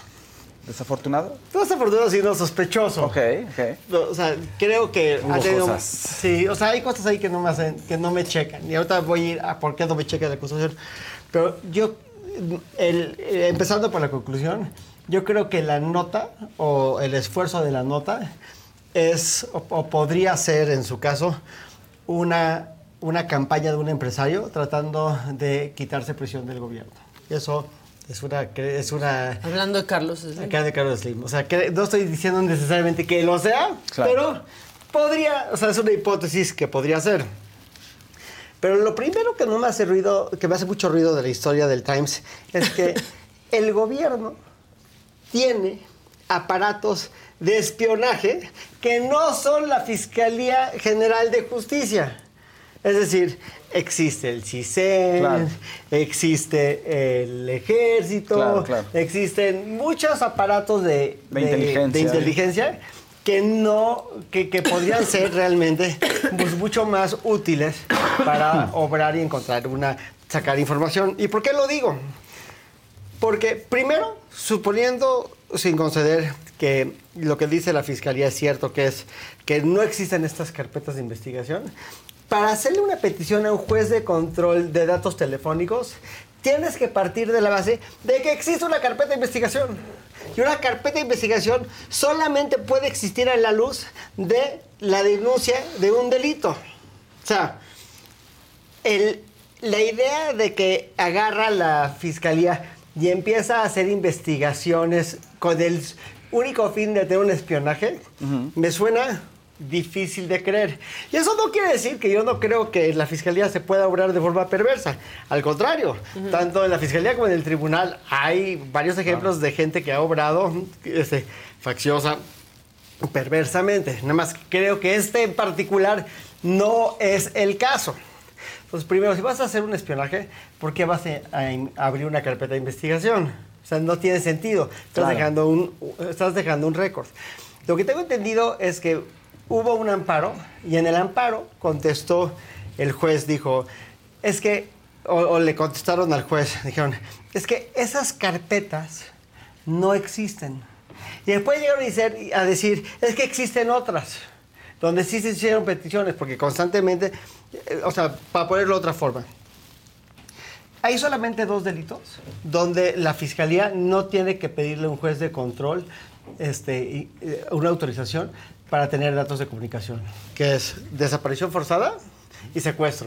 Que es obvio, porque no tienes el tiempo de ir con Claro. un- o sea, si estás hablando de un secuestro, pues no, no es necesario ir con un juez de control. Podría ser un, un paso burocrático que podría poner en peligro la vida de las personas. Pero para todos los demás delitos, pues sí necesitas, obviamente, que un juez lo autorice, porque si no se podrían dar una serie de abusos. Claro. Entonces, primero, lo que queda claro es que se podrían haber estado investigando los delitos. Pero si lo que dice la fiscalía es cierto, es no se estaban investigando estos delitos ni estas personas. Si una contestación sobre otras investigaciones. Es decir, yo te pregunto, oye, ¿estás investigando a Dani? No, estoy investigando a Fausto. Ah, bueno, pero de Fausto yo no te pregunté, ¿eh? O sea, tú solo me tenías que decir, no, no estoy investigando a Claro, Dani. claro, claro, claro. Entonces, pues me parece que es un asunto, tal vez yo creo que la fiscalía lo pudo haber manejado, lo pudo haber comunicado mejor, pero yo creo que estamos hablando de, de un caso donde se está haciendo una acusación fuera de contexto, que si no le damos el contexto, no se entiende por qué está contestando la fiscalía como está contestando. Ujú. No, y cómo el New York Times ya está contestando también, en donde dice que no es suficiente lo que está diciendo la fiscalía para demostrar. Es que yo creo que la fiscalía se está equivocando y no lo está Claro, comunicando bien. Claro. O sea, Yo, yo lo que me imagino es que el Times ha de haber tenido pues varias horas de entrevista con Santiago Tabuada o con Alessandra Rojola. O sea, ha haber Y tenido su este- sí, familia su familia. también, haber tenido mucho espacio para hablar. Y creo que la fiscalía agarra y contesta de una forma puntual y dice, no, esas carpetas no son las que se solicitaron. Y lo que dice en pocas palabras el Times es, es que no estás desmintiendo, o sea, lo que tú estás diciendo No está desmientes. desmintiendo lo que yo estoy acusando. Claro. Y es porque tal vez no existe este puente de comunicación de sentarse con el Times y decirle, a ver, no, no, a ver, siéntate. Claro. A ver, aquí hay un amparo. Este amparo dice esto. Aquí hay unas carpetas. Ahora, lo que sí sé, y creo que es que habla muy bien de la fiscalía, es que la fiscalía está iniciando un- una investigación interna. Para decir, oye. ¿Qué pasó? Sí, o sea, ¿Quién fue? igual y lo que está pasando es que alguien está usando datos de otras carpetas para ir al tribunal para sacar información de ciertas personas, que podría, digo, me parece improbable, pero no imposible. O sea, puede Sí. suceder, ¿no? Te están viendo, y esos oficios, esa información, ¿dónde está saliendo? Porque cuando vas con un juez, pues fuiste al Tribunal de la Ciudad de México. Y en Que el bueno, en su momento Tabuada, acuérdate que sí llegó con el folder y que decía que traía el número y todo lo que estuvo platicando, Bueno, ¿no? Y, De y que aparte lo que decía Taboada es que dentro de la fiscalía, ¿no? en la le entrevista, pasó. le estaban sí, diciendo sí. dentro de la fiscalía, me pasó el dato. le iban informando. Ahora, en el momento en el que llega esto, con Ernestina queriendo reelegirse. Sí, este es un momento, sin duda, de francotirador para tumbar a Ernestina. O sea, le Sí. cayó en el peor momento del mundo. Pero a ver, la pregunta es, ¿Santiago Tabuada es parte de, un- de una investigación? Pues claro que lo es. Hay una investigación del cártel inmobiliario Claro. en Benito Juárez. O sea, que existe una investigación en contra de Santiago Tabuada, pues no lo voy a calificar de correcto o incorrecto, pero Existe. obedece una lógica que viene corriendo de notas periodísticas y de judicializaciones y de ejecuciones de órdenes de aprehensión. O sea, de todo esto en un contexto hace sentido. Yo no sé si Santiago Taboada es culpable o es inocente. Lo que sí sé es que mínimo conmigo tiene presunción de inocencia. Pero eso no quiere decir que no ha sido materia de una investigación. Claro. Pero de ahí a que digas, la fiscalía está espiando a los ciudadanos de México, es un stretch bastante, o sea, muy distinto. Ok, ok. Porque Claro. yo, yo lo único que quiero decir, o sea, el, el punto, y si no soy claro, les ruego que me disculpen. Te vamos a disculpar. Pues, gracias. Porque somos tus amigos. Muchas gracias. Lo, lo único que quiero decir es, la- si el gobierno quiere espiar a los ciudadanos, que estoy seguro que lo hace en ciertos grados, no lo hace a través de la Fiscalía General de Justicia. No es el lugar ideal para investigar gente porque lo que estás haciendo, estás este, en este caso estarías dejando un récord clarísimo con la existencia de la carpeta de investigación de a quién estás, de a quién estás espiando.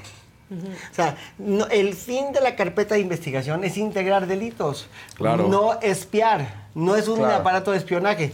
Y se fue desvirtuando esta acusación de decir, la fiscalía está investigando posibles delitos, como podría ser extorsión, corrupción, los que tú quieras, ah, la fiscalía está espiando.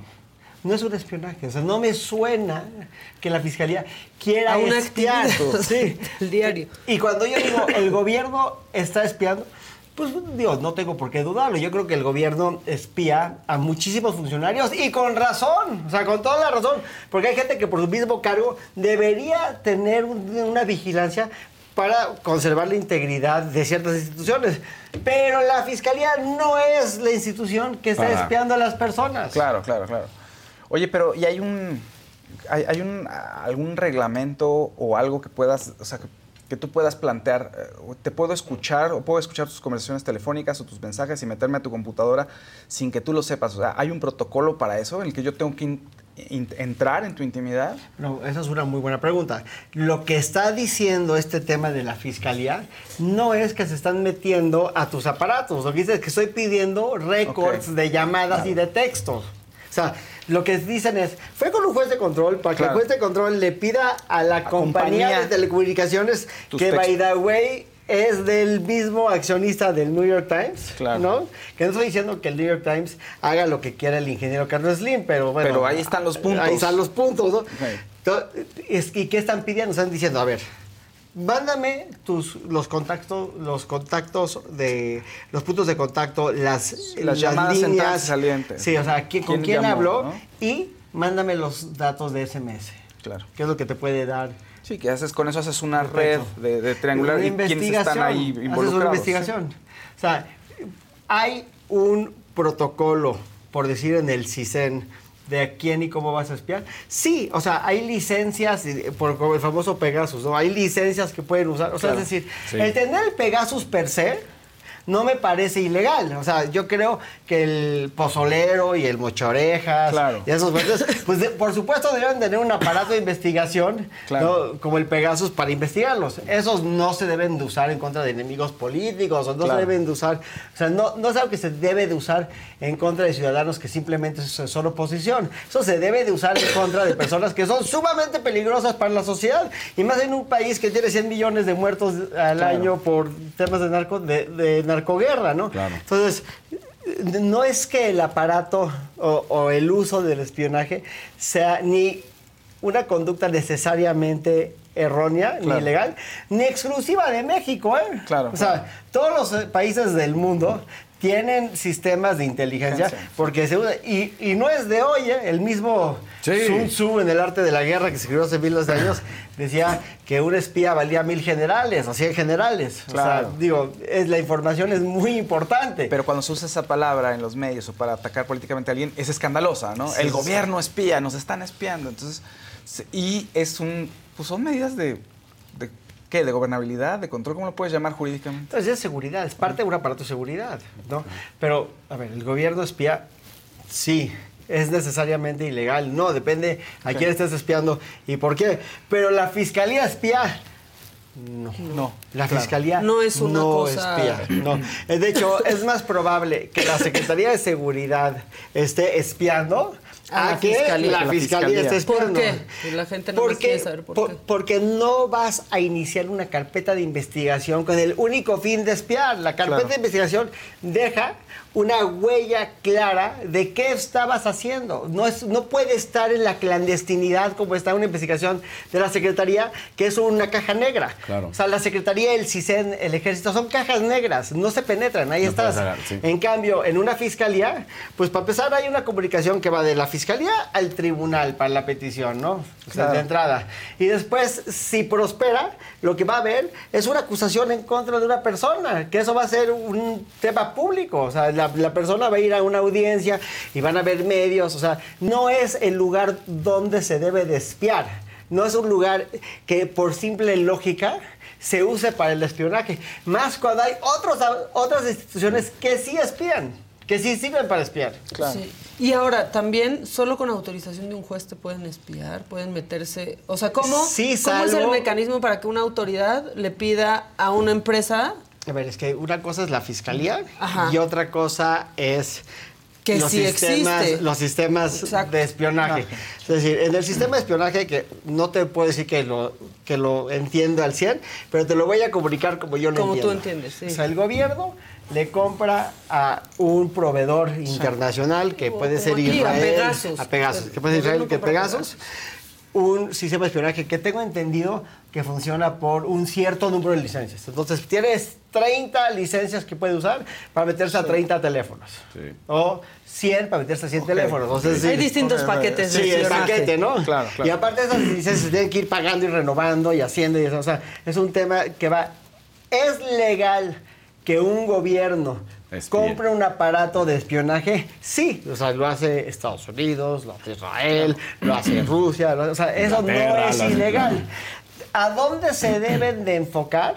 Se deben de enfocar a temas estrictamente de seguridad, como para investigar a los cárteles de drogas, ¿no? Para, o- Sí, no para- a ti, a Sí, mí, no, a Maca, sí, no a los periodistas y no a los contrarios. Ahora, la fiscalía. Como hay un tema de derechos, o sea, es decir, la procuración y administración de justicia debe siempre salvaguardar derechos humanos. Entonces, como lo dije, en todos los delitos, menos en desaparición forzada y en secuestro, tienes que pedir autorización judicial para poder tener acceso a datos de comunicación.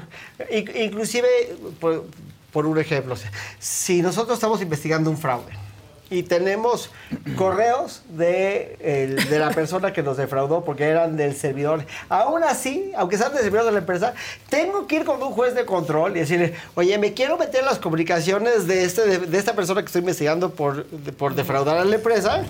Y entonces el juez Y el juez va a decir, aunque sea mi servidor, aunque yo pague el servicio de mail, el juez, como son comunicaciones privadas, el juez lo va a autorizar. Y entonces recibe la institución de comunicaciones una orden. en donde- O, el, o, o el- o yo llevo mi la computadora o el servidor y ya lo puedo accesar porque ya un juez dijo lo Ya. puedes accesar. Pero no Porque es es algo distinto. que, sí, Sí, no, es algo más que por- funcione en un vacío. Claro, Y- claro. Y, no estoy, que quede claro, yo no estoy aquí de apologista ni defensor de la fiscalía. Nada más estoy haciendo un análisis lógico de lo que puede ser o no puede ser la acusación de esta Claro. investigación en Basel Times. Ya. Y lo que debería haber, en mi opinión, lo que debería de decir la fiscalía es...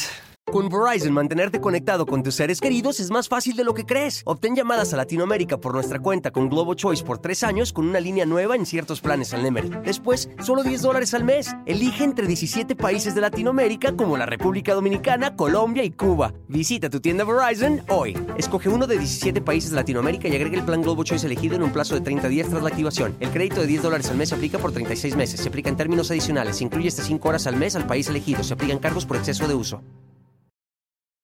Me gente, ¿cómo están? Yo soy Nicola Porchela y quiero invitarlos a que escuches mi nuevo podcast Sin Calzones, en el que con mi amigo Agustín Fernández y nuestros increíbles invitados hablamos de la vida, la fiesta y nuestras mejores anécdotas.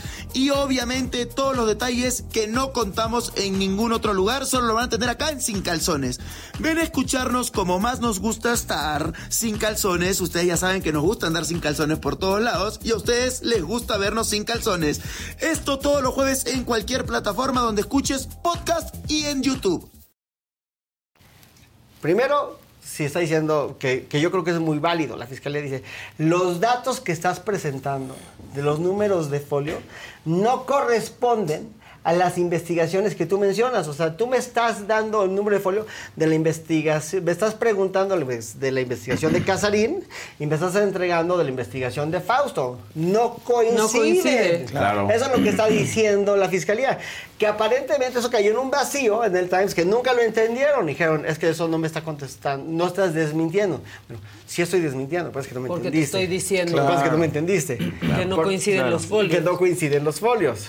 Ya. ¿no? Y eso yo creo que en los próximos días la fiscalía que obviamente tiene que está preocupada por salvaguardar su reputación, seguramente va a hacer algún tipo de manifestación sobre esos folios para Claro. ver si se mal usó un folio, porque puede haber un mal uso de un Porque folio. también la fiscalía está limitada a dar información, estarás de acuerdo, porque si no ellos mismos caerían en unos problemas legales. Y si no me equivoco, dijeron, dijo la fiscalía, que muchas de las investigaciones a las que se referían ya habían sido cerradas. O sea, si, se, si una recopilación de información, suponiendo sin conceder que sí la hubo, se quedó en un expediente que se fue al archivo que ya nunca prosperó. Claro. Ya. Y, y partir de la base de que la solicitud de la información se usó para un espionaje, también, repito, o sea, eso ya es estirar la liga, porque no necesariamente, el, o sea, nosotros vemos que piden constantemente datos a juez de control de cuentas bancarias, Claro, o sea, todo el día, no, todos los días sucede. O, o le pedimos nosotros a la fiscalía que las pida. ¿Qué pasa? Pues se va un expediente y ese expediente se va a resolver de una forma o de otra y esa información nadie la va a usar. Claro. Más que para el fin que se pidió. Claro, Ya. claro, claro. que se pidió. Pues muy bien, Katz. Gracias por venir. Espero- los puntos. sí, espero haya sido yo claro. Fuiste claro. Muy claro. Fuiste Muy. claro. Pero que sean claros ya entre ellos para que nos quede claro a todos también. Pues sí, pero entonces no tendría nada que decir. Pues sí, eso sí. Sí. Y ya se llenó bien el espacio. Sí, exacto. Gracias, mi Katz. Oigan, ya nos vamos, este, pero acuérdense, a las 7 de la noche, Saga Live, con eso los dejamos y nosotros aquí, en punto de las 9, estamos. Gracias, compañeros. Gracias, Maquita. Bye. Gracias, Adela Bye. Katz. Bye, bye. Fiesta Americana Travel Tea presentó.